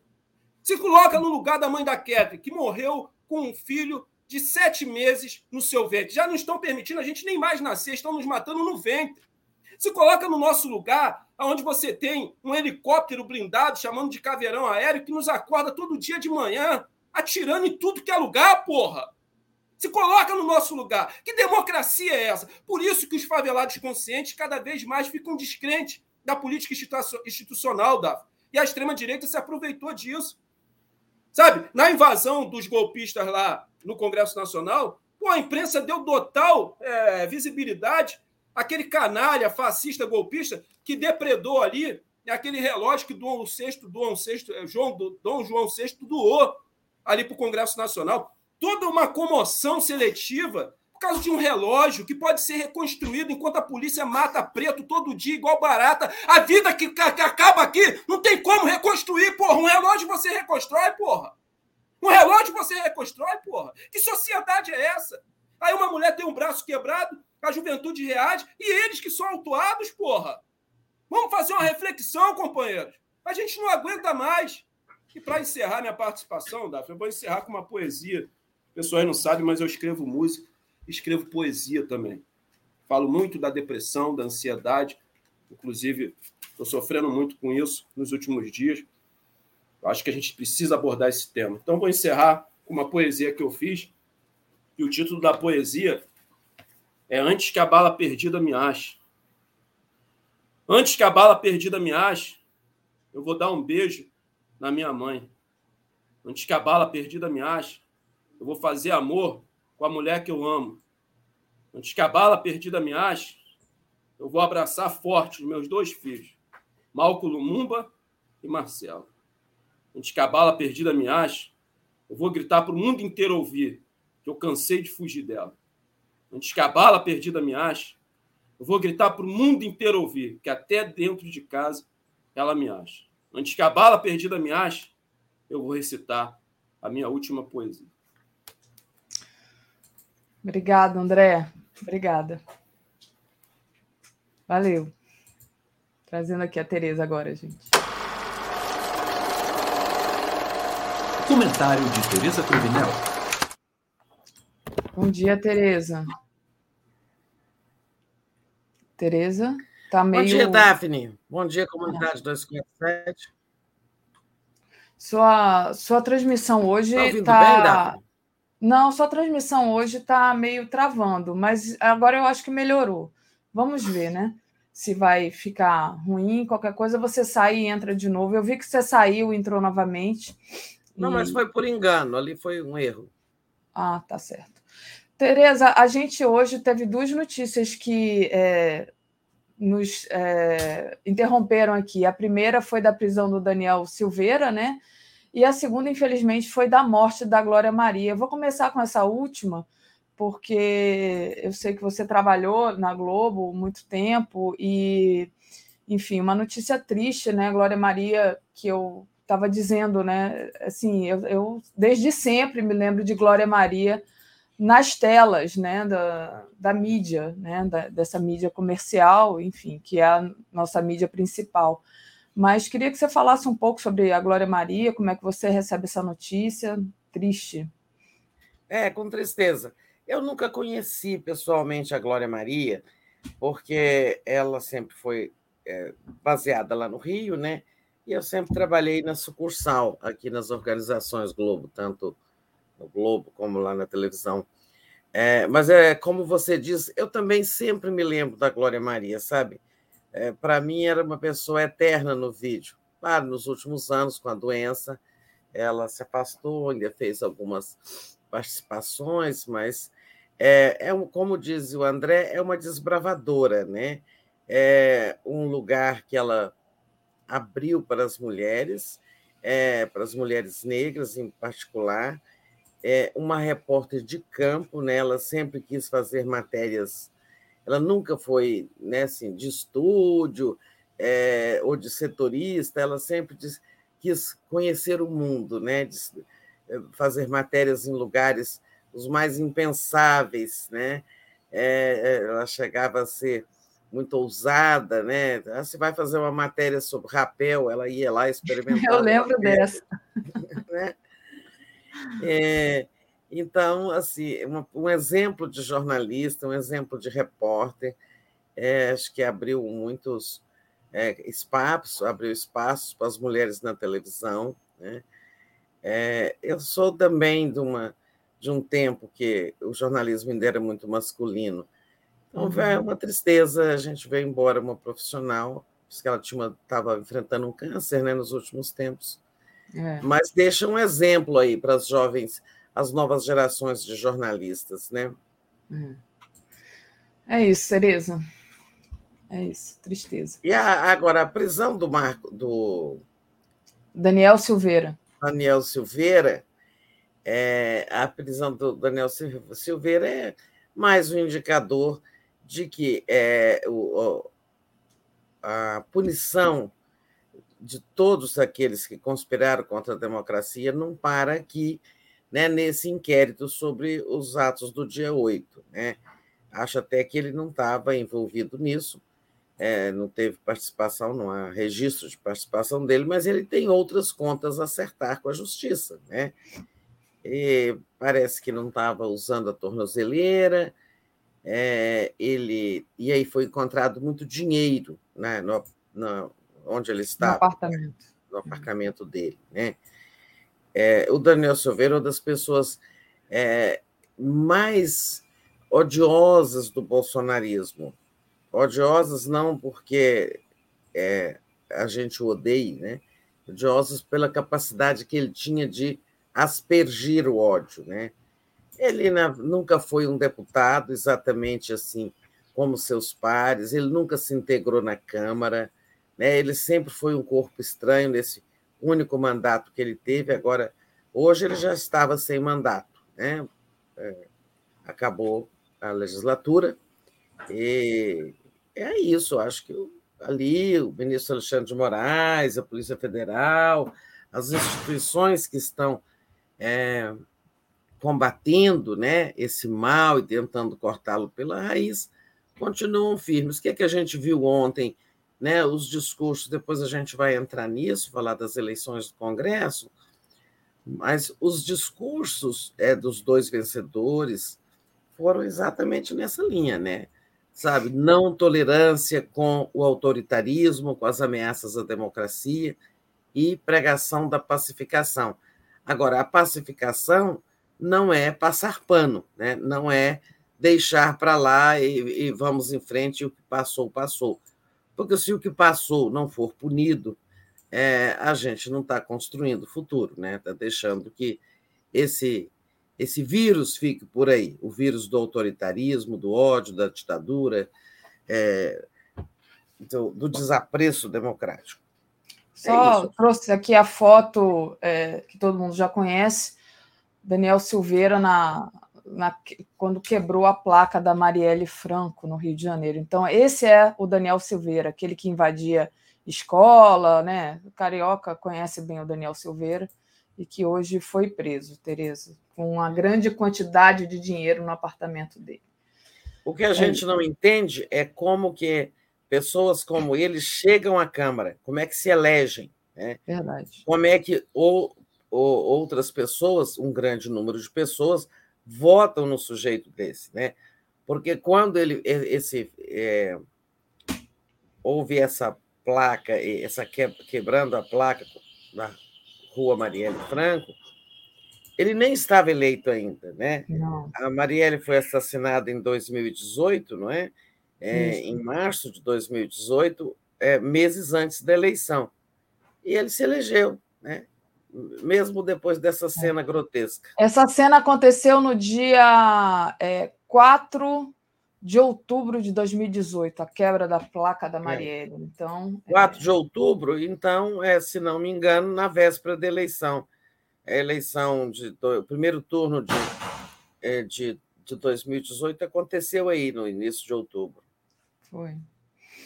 Muito, muito é, bom, é isso. Tereza, e ontem a gente teve é, a, a reeleição do Pacheco e do Lira, né, para presidir Câmara, Câmara e Senado. É, o, a eleição do, do Pacheco foi ali é, emocionante para mim, pelo menos que estava acompanhando pelo rádio, não estava vendo as imagens. É, ele venceu, o Pacheco venceu o Rogério Marinho por 49 a 32. É, o João Lira teve uma votação bem, bem grande, 464 votos, né? E hoje o Senado vai escolher os ocupantes dos outros cargos da mesa. É, você mandou assim para mim. A da Câmara ficou é, decidida ontem e tem uma marca forte do Centrão. Então, queria que você avaliasse é, como é que foi essa votação, a quantidade de votos. Tinha um medo ali do, do Pacheco ganhar muito apertado, né?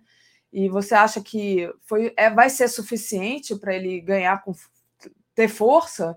Né, essa quantidade, a diferença de votos, como é que você viu a eleição do Pacheco e como é que vai estar essa Câmara agora, é, a mesa, né, as mesas, como é que vai ficar isso? Eu, eu acho que não, assim, é, ganhou, ganhou, né? não importa quantos votos. É, eu acho né? que o, o, assim, isso não tira a força do senador eh, Rodrigo Pacheco é, como presidente do Senado. Ah, o que tem, uma, assim, se fala muito é do número de votos obtidos pelo, é, pelo, é, pelo senador é, Rogério Marinho, Ah, 32 votos. O, o Rodrigo Pacheco teve 57 de quando ele se elegeu dois anos atrás, né? É claro que, Então, agora teve 49, é claro que ele teve uma votação menor, mas não é. Isso não tira, nem, né? não compromete legitimidade e autoridade. Já a votação do adversário, ela sinaliza é, que tem uma oposição forte ali no Senado, né? mas é preciso destrinchar esses 32 votos. Não foram 32 votos de um núcleo bolsonarista. Né? É, desses 32, ontem a gente estava lá entrando ao vivo, naquela super live que nós fizemos para acompanhar as eleições, e uma hora eu entrevistei o ex-senador Paulo Rocha, e eu perguntava quanto disso é bolsonarismo. E ele disse que acha que 16, né, 50% desses votos obtidos pelo Rogério Marinho, é, que, segundo ele, é, são bolsonaristas, ou seja, um núcleo de, radica, de oposição radical, de extrema-direita e tudo mais. Os outros votos obtidos pelo Rogério Marinho é, são produto de outras insatisfações ali dentro do Congresso, ali dentro do Senado. Por exemplo, por que votaram nele dois senadores tucanos? Né? É, não são bolsonaristas, é, estão insatisfeitos ali com alguma coisa da gestão do, do senador Pacheco. Por exemplo, o empoderamento, um grande empoderamento do senador é, Davi Alcolumbre, porque Alcolumbre era presidente do Senado, aí não, é, não pôde disputar a reeleição dentro da mesma legislatura, que no Congresso é o seguinte: é, dentro da mesma legislatura, que dura quatro anos, não pode ter reeleição. Agora, se entre um mandato e outro mudou a legislatura, houve uma renovação, eleição, aí pode. Então, por exemplo, agora é, o Arthur, tanto o Arthur Lira na Câmara como o, o senador é, Pacheco, eles estão podendo disputar um segundo mandato porque já é outra legislatura. Né? A legislatura é um período de quatro anos depois de uma eleição, entre duas eleições. Já o Alcolumbre, quando ele foi presidente, ele não pôde disputar a reeleição porque estava dentro da mesma legislatura. E aí o Supremo impediu. Ele, então, é, patrocinou a candidatura do Rodrigo Pacheco, isso há dois anos atrás.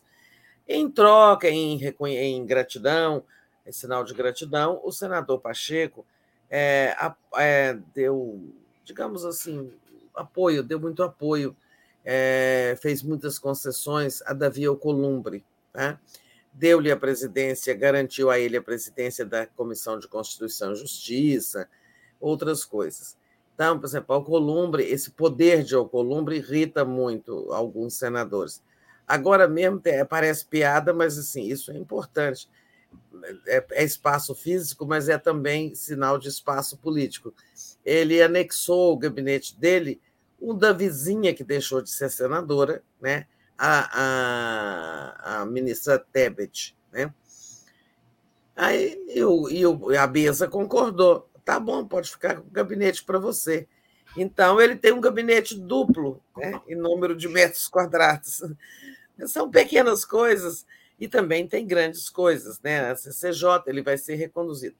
Então, por exemplo, os tucanos não gostam disso, desse poder do Alcolumbre. Por que, que teve dissidentes do PSD? Dizem que dois, dizem que três, porque o voto é secreto, a gente nunca vai saber. Né? Dois ou três senadores do próprio partido do Rodrigo Pacheco votaram no Marinho. Né? Então, só aí a gente tem quatro ou cinco votos. É, e outras razões aí, nós nunca saberemos quem são os 32, né? A gente pode deduzir, os bolsonaristas, claro, todos votaram. O PL todo votou né, com o, o, o, o senador Rogério Marinho.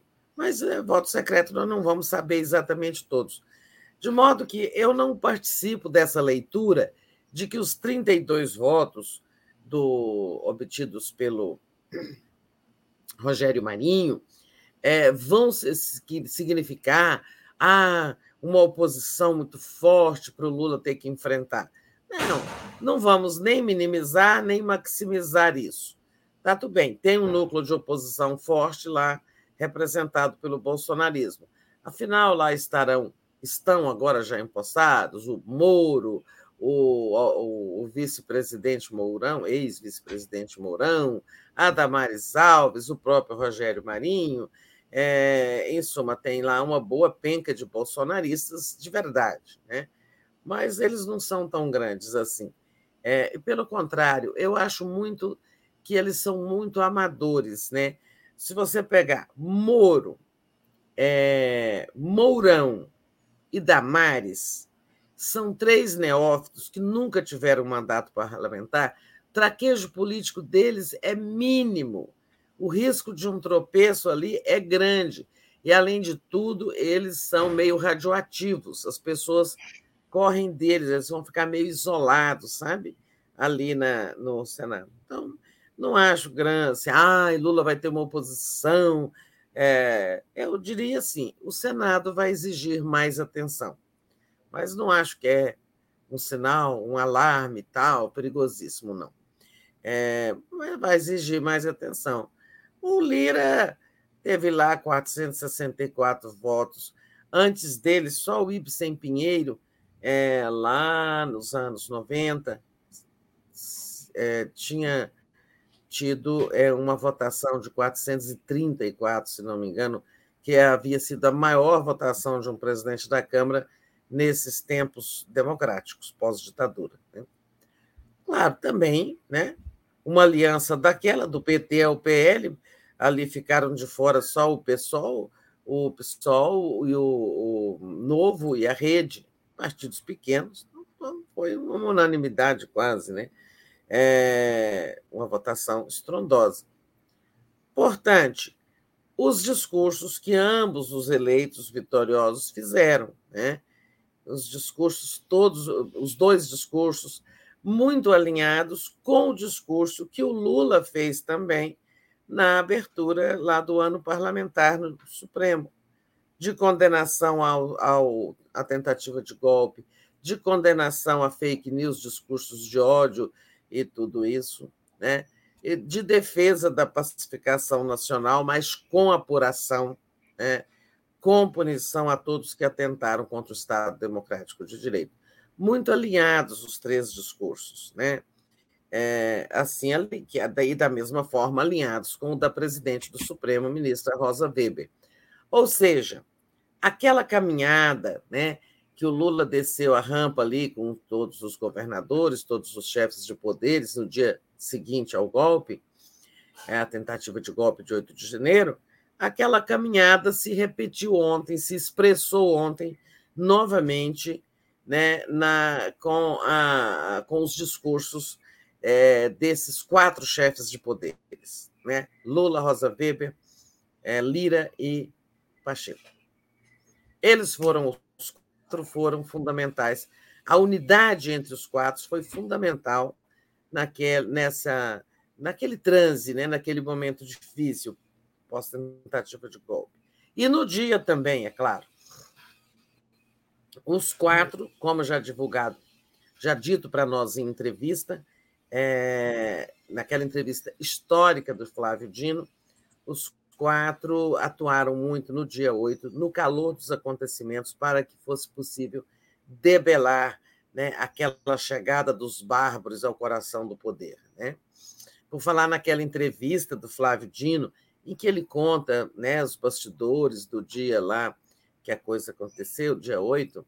É, ontem, depois alguém me mandou tarde da noite, tem um texto bonito né, da Fernanda Torres na Folha de São Paulo de ontem, é, em que ela cita aquela entrevista, né, é, cita o 247, nós que a fizemos, eu, Rodrigo e Marcelo, e ela também. É, e depois ela reproduz vários trechos, porque realmente, aquela entrevista nossa com o Dino, não é o mérito, não é nosso, é dele, é a que melhor descreve o dia, né?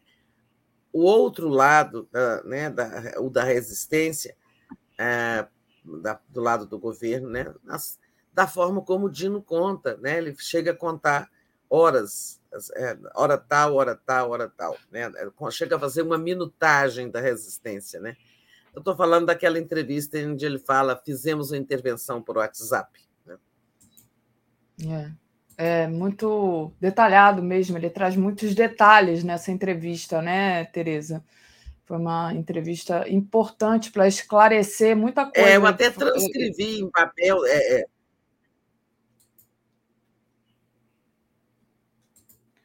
Tereza, Travou? eu estou te escutando. Não, você você está travando um pouquinho, mas a sua imagem, a sua, o seu áudio está muito bom. Então, eu achei tão importante aquela entrevista que eu transcrevi né, em texto é, e sai, ficou aí no, deixei botei lá no, no, portal, no 247, porque muita gente não vê o, o vídeo, né? E pode ler. Tem muita gente que prefere ler né, as coisas, até por falta de tempo, demora mais você é, ver um vídeo né, do que você ler um texto. Porque eu acho ela tão importante como depoimento histórico que eu transcrevi aquela entrevista. Legal. Tereza, é... Mas é bom... é isso, eu acho que assim, nós estamos concluindo, né? Eu delirei aqui, voltei, entrei por outro assunto, tem as mesas, né? É, afora os presidentes, tem as mesas. A da Câmara ficou resolvida ontem. Nós já tínhamos até dado os nomes aqui ontem, né? No uhum. Bom Dia. É, eu acho ela uma mesa muito centrão. Mas um acordão daquele, né? Tinha que ter lugar para todo mundo.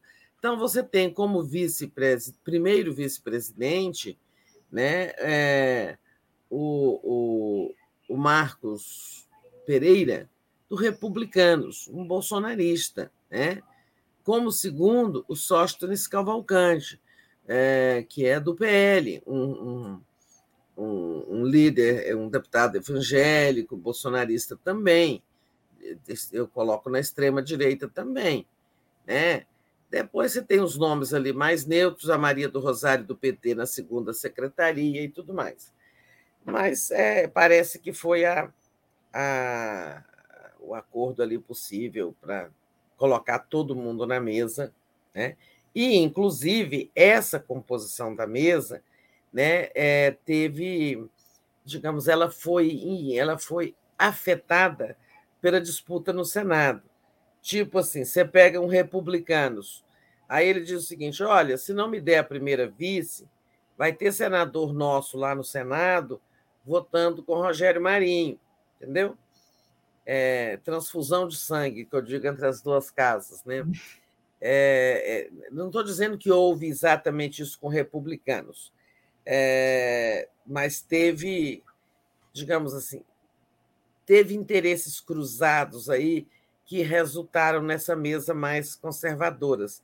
Né? Para garantir votos no Senado, alguns partidos, é, uma espécie de chantagemzinha, obtiveram lugares melhores na mesa, porque senão a gente vota contra o governo lá no Senado. Né? É, e teve também acordo para relacionado com a indicação do TCU, que vai acontecer hoje. Então, a mesa da Câmara ficou resolvida ontem.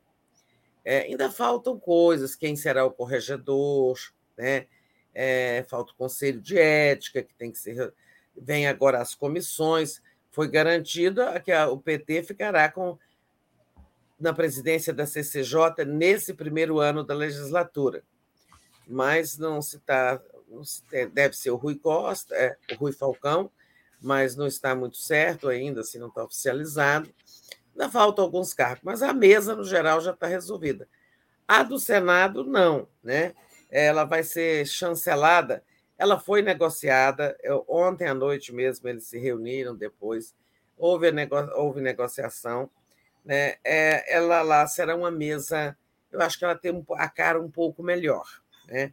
O primeiro vice continuará sendo veneziano Vital do Rego, do MDB, né? Era isso, é, o PT tentou ficar com esse cargo, não conseguiu, porque essa é uma preferência do próprio senador Rodrigo Pacheco. O PT ficará com a primeira secretaria, é um cargo importante para o senador Rogério Carvalho, né? É, mas eu não, essa composição toda ela ainda vai ser revelada aí.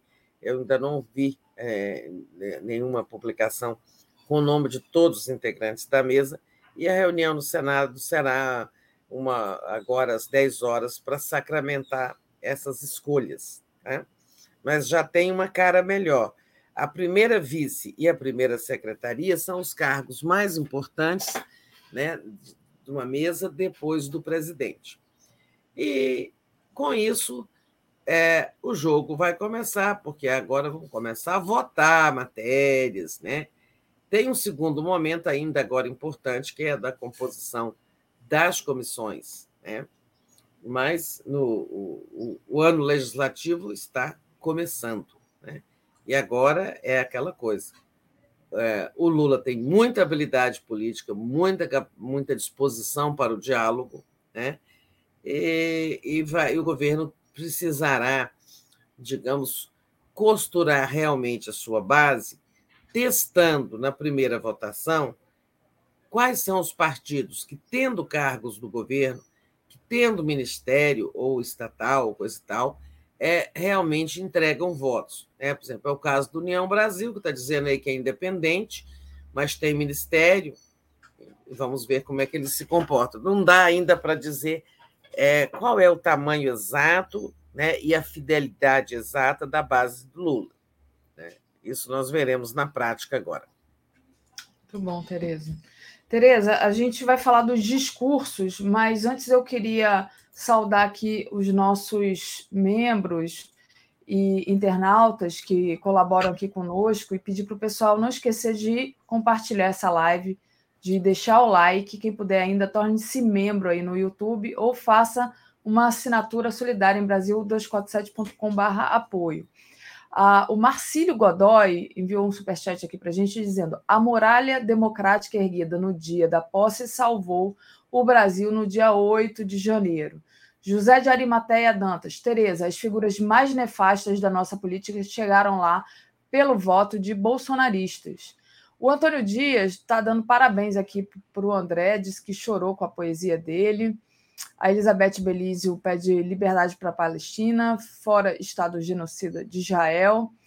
E é, queria agradecer ao Carlos Ailton, o Carlos, o Carlos, desculpa, que pediu para a gente entrevistar o Krenak, é, e a gente, ontem, o Krenak teve aqui na TV 247 e a Cláudia Teixeira, que se diz aqui fã da Tereza. A Anne Walsh diz que eu estou linda de cor laranja. Obrigada, Anne. Eu adoro essa cor coral, assim, adoro essa blusa. Obrigada. E, Tereza, é, o pessoal está pedindo para você comentar aqui o escândalo né, que a gente tinha trazido mais cedo, que é o senador Marcos Duval, e aí daqui a pouco a gente traz para falar dos discursos, porque tem a ver com isso também, né? Tem a ver com a defesa da democracia. Mas o senador Marcos Duval fez um, um vídeo em que diz que o Bolsonaro o coagiu a dar um golpe, né? E prometeu também renunciar o mandato. E aí a gente está com uma matéria aqui na nossa home que é essa daqui, olha. Bolsonaro queria que Marcos Duval grampeasse Alexandre de Moraes. O objetivo era colocar uma escuta no senador durante uma conversa com Moraes. É, e a gente impede o Lula de assumir e o Alexandre será preso. Olha só a armação do Bolsonaro. Então, por isso que eu, o pessoal estava pedindo aqui nos comentários, né, para você comentar esse escândalo aí do Marcos Duval é, porque você já ia falar do, do discurso do Lula no STF, do Lira e do Pacheco, todos eles condenando o golpismo e a defesa da pacificação, né? Então a gente vê cada hora que puxa aí uma pena dessa galinha o quão golpista é, é, é o Bolsonaro participou disso, né? E enfim, passo para você comentar o Marcos Duval e se depois quiser falar é, exatamente dos discursos, né? É, não, eu acabei já falando um pouco do alinhamento dessas quatro falas de ontem, né? Lula, Rosa Weber, é, Pacheco e Lira, né? Já, é, na verdade, não vou ficar repetindo trechos, não. Estão por aí. Vamos desinflamar o Brasil, disse o Lira, é, e, e, mas condenando, todos, todos condenaram o golpismo, o ódio, o, sectarismo, a divisão e pregaram pacificação, mas com punição que ninguém não pode haver impunidade para quem tentou dar um golpe. Bom, então acho que não há muito o que falar, não, todo mundo já viu isso. Vamos para esse assunto aí. A primeira pergunta é: por que, que o Marcos Duval só está contando isso agora? Né? Por que não contou antes? Exatamente. Prevaricou? Prevaricou, entende? Porque se, se dar golpe é um crime e o Bolsonaro é, tentou coagi-lo a participar de um golpe, é, ele tinha que ter denunciado na hora, né? É, e a outra coisa também, ele não explicou que golpe é esse. Por quê? Só colocar uma escuta no Alexandre de Moraes, é, isso não vai. Isso não é um golpe, é um crime. Né? Mas isso não faz um golpe. Esses golpistas bolsonaristas eles são muito ruins de golpe, felizmente para nós, viu? nada deles dá certo, né? Felizmente. Mas, é, é, assim, eu acho muito mal explicada. Eu li o texto do Marcos Duval e é tudo muito confuso, porque aí ele fala que vai renunciar ao mandato, ele, mas ainda não renunciou, é, fala que é porque perdeu a fé, a energia, e ficou está muito distante da família, ah, da filha, que vai voltar para a carreira dele nos Estados Unidos. É, eu não estou assim, não tenho clareza ainda sobre o que que ele é, deseja, sabe? O que que o move? É, que história é essa? É, que como era o golpe que o Bolsonaro tentou coagi-lo a dar um golpe? Como é que seria isso, né? é, muito claro, muito pouco claro. porque não falou? Olha, ele é perigoso, ele agora só. Ele ser investigado pelo Senado, aliás, não só pelo Senado, Conselho de Ética, né? É... Olha, dizer. Não, e... Eu ficava puto quando me chamavam de bolsonarista. Vocês me esperem que vou soltar uma bomba. Sexta-feira vai sair na Veja a tentativa de Bolsonaro de me coagir para que eu pudesse dar um golpe de Estado junto com ele só para vocês terem ideia. E é lógico que eu denunciei, disse o senador. Não, não denunciou, né? Está denunciando agora, né? Porque isso ele disse numa rede numa live na rede social dele, né? É, ele ainda tem quatro anos de mandato. É... Tereza, hum, desculpa Fala. te interromper, porque apareceu aqui, parece que a Veja antecipou as mensagens. É... Então tá aqui, ó. Mensagem do senador revela operação golpista de Bolsonaro contra o Planalto. Porque ele falou, ele fez um vídeo dizendo, né, que ele ia, é... que ele tinha dado essa declaração à Veja que ia sair amanhã, né? É, eu, eu acabei de ler a declaração é. dele dizendo sexta-feira vai sair na Isso. Veja, né? Então é... parece que adiantou aqui. Eu vou. Agora a gente não sabe, ó. É. é ele disse, porque ele fura o veículo com o qual ele faz acordo, né? É, então é um horror, né? Esperem que vou soltar uma bomba. Sexta-feira vai sair na Veja a tentativa de Bolsonaro de me coagir para que eu pudesse dar um, um golpe de Estado junto com ele, só para vocês terem ideia. E é lógico que eu denunciei. E é isso que eu estou dizendo. Não, não denunciou. Deu uma entrevista para a Veja, né, e que você é. disse que está antecipando. Depois a gente não vai poder ler no ar essa matéria, não sei que você consiga ver, ter, ler por aí uma síntese, fazer uma síntese. Né? Agora, ele, na, já numa entrevista para a Globo News, depois dessa postagem que ele anuncia a própria entrevista da Veja, uhum. ele disse que após as eleições do ano passado, o deputado federal caçado Daniel Silveira, em uma conversa diante de Bolsonaro, propôs a ele um golpe. É, então, a gente está começando a entender que essa prisão de hoje do Daniel Silveira pode também ter a ver com isso. Né? Exato. Porque ele está dizendo que é, foi o Daniel Silveira que propôs, estava junto do Bolsonaro. Né? Em linhas gerais, ele disse que a proposta envolveria manter ativos os acampamentos golpistas nas portas dos quartéis e gravar alguma conversa que comprometesse o ministro Alexandre de Moraes, presidente do TSE. Né? Bom, mas até aí não temos um golpe, né? É, manter os quartéis, os acampamentos e, e grampear o Moraes, só se o Moraes dissesse algo, sabe, assim, tão criminoso, né? Eu não imagino o que, é que eles conseguiriam gravar do ministro. O, o, ministro não é um criminoso, nem vive confessando crimes por aí como eles, né? Então, está pouco claro é, que tipo de golpe é esse. Não sei o que, que você consegue ver aí, Daphne, nessa Na da Veja que você, diz, que você achou aí. Ele disse assim: ó, por sugestão de Daniel Silveira, deixa eu só botar a gente igual aqui para vocês me verem também. É, por sugestão de Daniel Silveira, ficou combinado que o senador, ele, o senador, se referiria ao encontro apenas por códigos. No dia marcado, o deputado passou uma mensagem de áudio a Marcos Duval para instruí-lo como chegar ao destino de maneira discreta, sem serem vistos. Vou te mandar a minha localização, mas tu não entra não no alvorada e nem chega perto da entrada.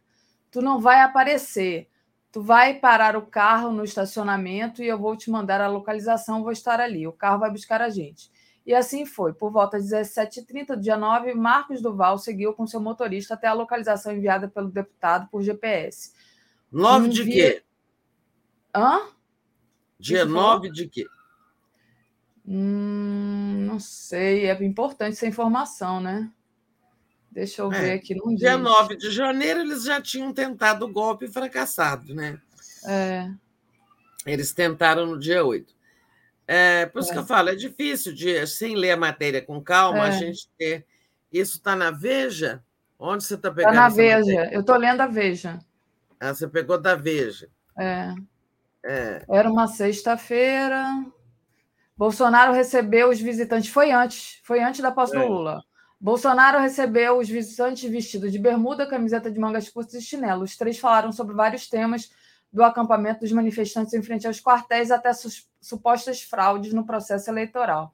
Neste instante, Daniel Silveira interveio e disse que o senador era uma pessoa de sua confiança e pediu ao presidente que apresentasse a ideia que salvaria o Brasil. Bolsonaro e seus auxiliares atribuem a derrota do presidente à interferência do ministro Alexandre Moraes durante a campanha eleitoral. Acreditavam que, eh, que, consegui, que conseguiriam provar isso caso conseguissem se aproximar do magistrado e gravar suas conversas. Captar um diálogo que sugerisse algo nessa direção pavimentaria o caminho. É, realmente, não, o que, que poderia dizer o Alexandre Moraes para ser preso? É completamente mal explicado isso. Está muito É o que eu falo, eles são muito maus conspiradores, né?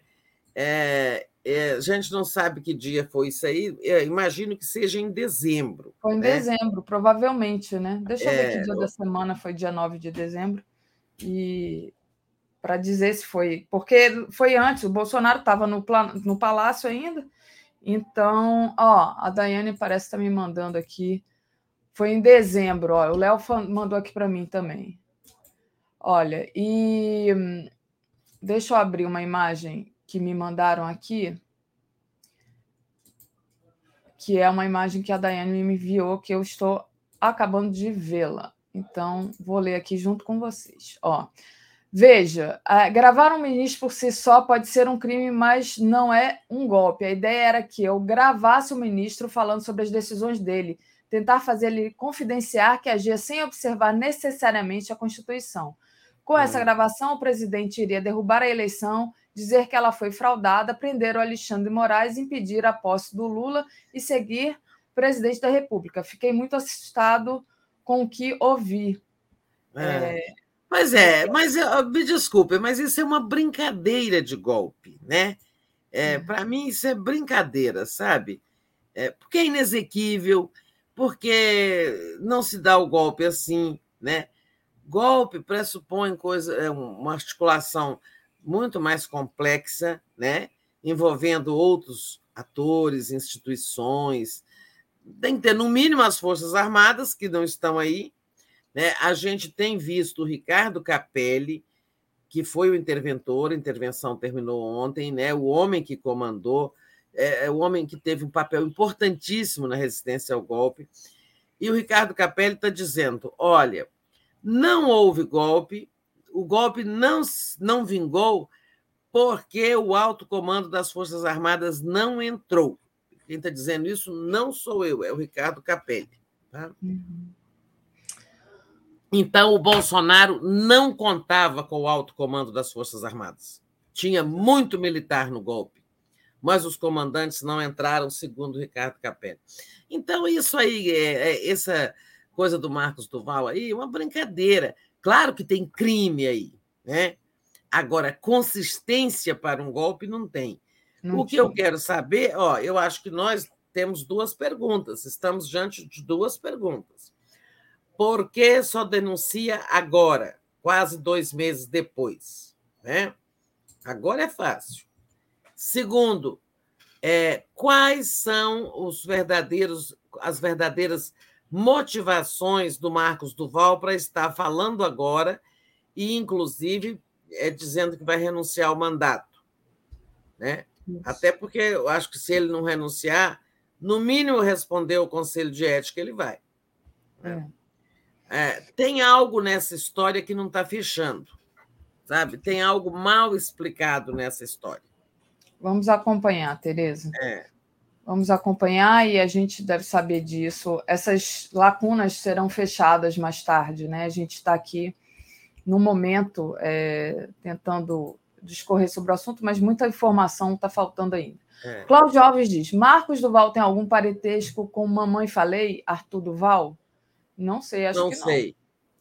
Não sei. Rosângela- Sei que é o seguinte: nós estamos num momento em que toda hora que abre, toda hora abre-se uma porta do armário, sai um esqueleto, uma galinha depenada, né? Toda hora aparece uma coisa assim.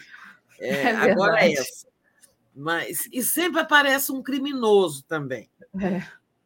A gente não morre de tédio nesse país, é. nesse noticiário, nunca. Vamos. Mesmo quando a gente acha, ah, tá fraco de notícia, aí acontece, aparece um criminoso aí, o outro sendo preso. Mas é isso, Tereza, vamos seguir. Rosângela Pinheiro, Tereza disse tudo. Eles são ruins de golpe. Pois é, são ruins de golpe. Ana Paula diz: Brasil 247 devia, deveria virar um jornal digital. Como assim? Nós somos um jornal digital. Somos um portal digital? Somos um portal, é. Brasil247.com, é, tá? Para quem não conhece, vou até abrir aqui para Ana Paula conhecer. Será que alguém não conhece a nossa versão de texto, nosso é... portal de textos? Olha só, tá aqui, tá? Vocês vão lá em brasil247.com e aí tem todas as notícias que nós estamos comentando aqui elas estão lá no nosso portal. Aqui do ladinho, ó, tem esse blog, são os artigos. A né? faixa azul é a, a faixa, faixa, de azul. artigos, né? De, de, é. de, colunistas. Olha lá, lá estamos lá. lá. Artigo meu, da Helena, do Luiz Costa Pinto, de outros aí, vai falando, ó. Tá vendo? É. Os articulistas e Sim. notícias, né? Com as notícias. É tem as notícias mais populares, as que estão sendo mais acessadas, tem aqui a nossa programação também, é, tem os outros artigos aqui, cá embaixo tem os artigos brancos, tem o, a Terra é Redonda também, com os intelectuais, gente assim, muito gabaritada que escreve, os colunistas, enfim, temos lá o nosso portal Brasil247.com, que, aliás, foi que iniciou aqui a TV 247. Na verdade, a gente até sabe quem que chegou primeiro, o ovo galinha. É. Foi o portal. A TV 247 é uma filha, é, na medida em que. Uma filha do portal, né? Na medida em que. Eu me lembro quando o Atush falava, vou criar uma televisão. Eu falava, como? Você não vai ganhar um canal do governo Temer, isso é muito caro, e, e veio a TV em web aqui no YouTube. Realmente, é, o YouTube facilitou muito, criou muitas possibilidades. As redes sociais em geral, o YouTube também, o Facebook e tal. Porque se não tem as redes sociais, aí uma televisão na web não tem alcance, né? Assim, ela fica difícil de ter um é, conectar um público, né, mais amplo mas a, a, a, televisão é muito mais recente, né? E o portal surgiu lá em 2012, né? No momento, no momento em que o Brasil começou a descarrilhar, né? É, exatamente. Então a Josi está pedindo para vocês acessarem a matéria. Então, obrigada, Josi. É isso mesmo. Vão lá, leiam as matérias, acessem. É importante também e também é importante fazer uma assinatura solidária em brasil247.com.br apoio para apoiar a gente, apoiar esse portal, apoiar o trabalho da gente. Tereza, para a gente finalizar aqui, é... vai ter escolha também na Câmara, três candidatos a novo ministro do TCU. Né? Esse assunto é importante para o governo. Como é que você. É... qual é a expectativa aí para essa escolha de ministros do TCU? Olha, é, isso é importante porque esses ministros têm né, mandato vitalício e a gente sabe né, que, por exemplo, é, o golpe contra Dilma não teria sido viabilizado sem aquele parecer de um ministro do TCU, que é o, o das pedaladas, como é o nome dele? É, é o, ele foi do Congresso, ele foi deputado. É, é, me deu um branco aqui sobre o nome dele. É, daqui a pouco alguém vai falar aqui, eu estou procurando. Ah, daqui a pouco é. alguém vai, vai trazer essa informação aqui para a gente. Mas... É, não, mas é porque isso é muito importante para eu deixar em, em, em branco, né? É... Foi o Nardes? O Nardes, o Augusto Nardes, que era um deputado deputado gaúcho, sempre foi um deputado de direita, né? E o Nardes foi para é, foi para o TCU, né? E lá ele vem ajudar é, os seus pares, ele que era do MDB, ajuda o MDB de Temer a dar o golpe na Dilma com a tese das pedaladas. Então, é muito importante. Ah, o TCU tem ministros indicados pelo presidente da República, pela Câmara e pelo Senado. A vaga que está assim, quem está encerrando o mandato por idade é a Ana Reis, né? É, a mãe do Eduardo, do Eduardo Campos. Né? É, ela está indo se aposentando. É, estão disputando essa vaga um, um, deputado chamado Jonathan de Jesus, que é de Republicanos de Roraima, a Soraya Santos, do PL do Rio de Janeiro, que também é bolsonarista, é, e o Fábio Ramalho, é o chamado Fabinho, que é do MDB de Minas Gerais. Né? O, por acordo com o Arthur Lira, né, o PT e outros partidos aliados do governo estão apoiando esse Jonathan de Jesus do Republicanos. Isso também entrou no acordo da mesa. Né? Essa eleição é agora de manhã, se não me engano. É, eu não sei se esse cara de, do, do, do Republicanos é de confiança, mas é o candidato que o Arthur Lira abençoou né, e que o PT, inclusive, está apoiando. Enfim, é importante, porque é, sabe-se lá o dia de amanhã, né? Agora, gente, eu quero aproveitar esses minutos finais para que todos possam, para que todos fiquem atentos e, e ajude a combater o seguinte: olha, eles perderam a eleição presidencial, né? É, fizeram a tentativa de golpe, perderam. Aí tentaram ganhar, virar o jogo no Senado, perderam. Mas o bolsonarismo não morreu, está ativo. E neste momento eles estão com uma campanha de, de, de desinformação muito grande, de deixar a população confusa, sabe? Desnorteada. É, eu contava aqui, eu acho que eu contei aqui ontem, que uma amiga minha, que nem é bolsonarista, me escreve dizendo: Tereza, por que não avisaram isso antes da gente tomar a vacina? Aí eu fui ler o que, que era isso. Era uma, uma falsa notícia da Fox News dizendo: quem tomou vacina anti-Covid pode sofrer peri... é... de miocardia. Miocardite, né? inflamação do músculo do coração. É. Respondi: não, isso é fake news. Fui no site da Anvisa, não tem nada disso, isso é uma é uma mentira, e as pessoas ficando revoltadas. Isso na hora em que o governo vai começar a aplicar, o SUS né, vai começar, está começando a, a vacinar as pessoas mais idosas com a chamada bivalente da Pfizer, né? É uma vacina aí que pega a Omicron, né? É, aí, ontem teve uma fake news que circulou muito, dizendo que o governo Lula fechou canais do Rio São Francisco que levavam águas para o Nordeste. Tá? Nossa. Bloquearam alguns canais. Imagina a obra que o próprio Lula fez. Né? É. Uma pessoa simples chegou de Minas Gerais falando assim para mim: é, pois é, diz que vai ter o impeachment do Lula, né? E tal. Falei, como? Ah, lá em Minas só se fala nisso. Em Minas, numa região do interior de onde ela vem é uma, uma trabalhadora. É, sabe, esse boato sobre o impeachment do Lula. Né? É, tem uma boataria horrorosa. Né? Bom, vocês sabem, eles acreditam até que o Lula morreu e que esse aí é um sósia do Lula, né?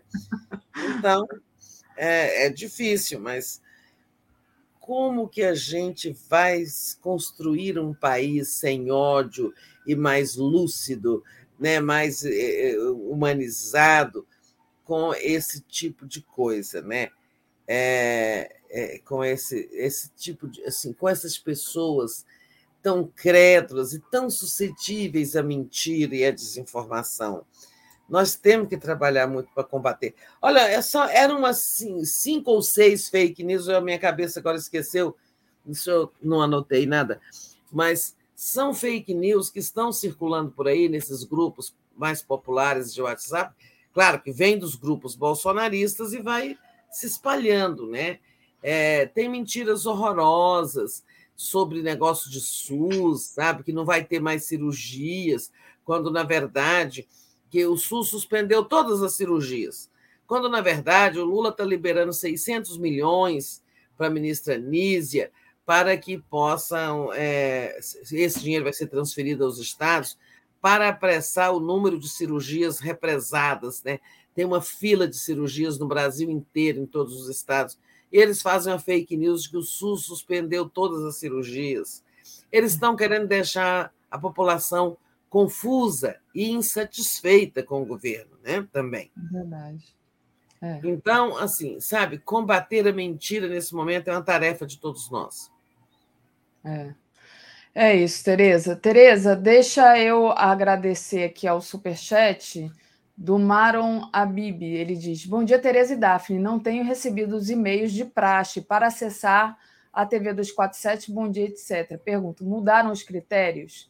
Acho que não, mas eu peço para você então enviar um e-mail para o contato arroba brasil247.com.br. Contato arroba brasil247.com.br. Esse e-mail de praxe é fazendo o quê? É, eu acho que é o e-mail que a gente recebe com as matérias e tudo. É, todo dia ah, os melhores assuntos do 247, Isso. eu recebo toda noite. É, é às vezes recebo. o nome dele saiu da lista, né? É. Então, então repete aí, contato, contato arroba, arroba brasil247.com.br e pedir, então, perguntar por que, que você não está recebendo a mala direta do 247. E, Tereza, então, queria ler aqui o, na nossa programação de hoje, às 10 horas tem Helene e Mário Vitor falando né, dessa vitória lá. É, Lula vence o terceiro turno. Às 11 horas, giro das 11, Lula vence Jair de novo com Ricardo Patá Luna Zaratini convidados. Às 13 horas tem Geopolítica, Pepe Escobar explica o pânico no Império. 15 horas, Panorama, Bolsonarismo não quer largar o osso. 16 horas tem Estação Sabiá, Hélio Doyle assume a EBC e Antônia Pellegrino a direção de conteúdo. Às 17 horas, um tom de resistência, Wallace Souza, o pistoleiro bolsonarista. 18 horas, Léo Quadrado, 18h30, Boa Noite 247, 22 horas, o dia em 20 minutos e às 23 horas a live do Conde. Com isso, Tereza, é, te agradeço demais. Só agradecer também aqui o superchat da Cíntia. As fakes estão aumentando porque o governo Lula ainda não tem para combater. Janones deveria estar no governo. Opinião aqui da nossa Cíntia Moraes. Obrigada, Cíntia. É, deve ser, ainda não tem instrumentos para combater, ferramentas, é, né? É, mas é, tem isso. Agora, tem ali, é, vem aí também aquele pacote da democracia que vai ter medidas contra as, as grandes corporações, por elas deixarem circular livremente a mentira, né? É. E a Maria Clara diz assim: penso que está Lula fazer o bom combate e todas as redes de TV e rádio abertas com alcance toda a população. Ficou aqui meio truncado, mas é isso. Acho que ela para fazer para o Lula fazer um bom combate, porque ela bota Lila, deve ser Lula, né? É, tem que que está faltando Lula, é, é. faltando Lula fazer o bom combate, né? É.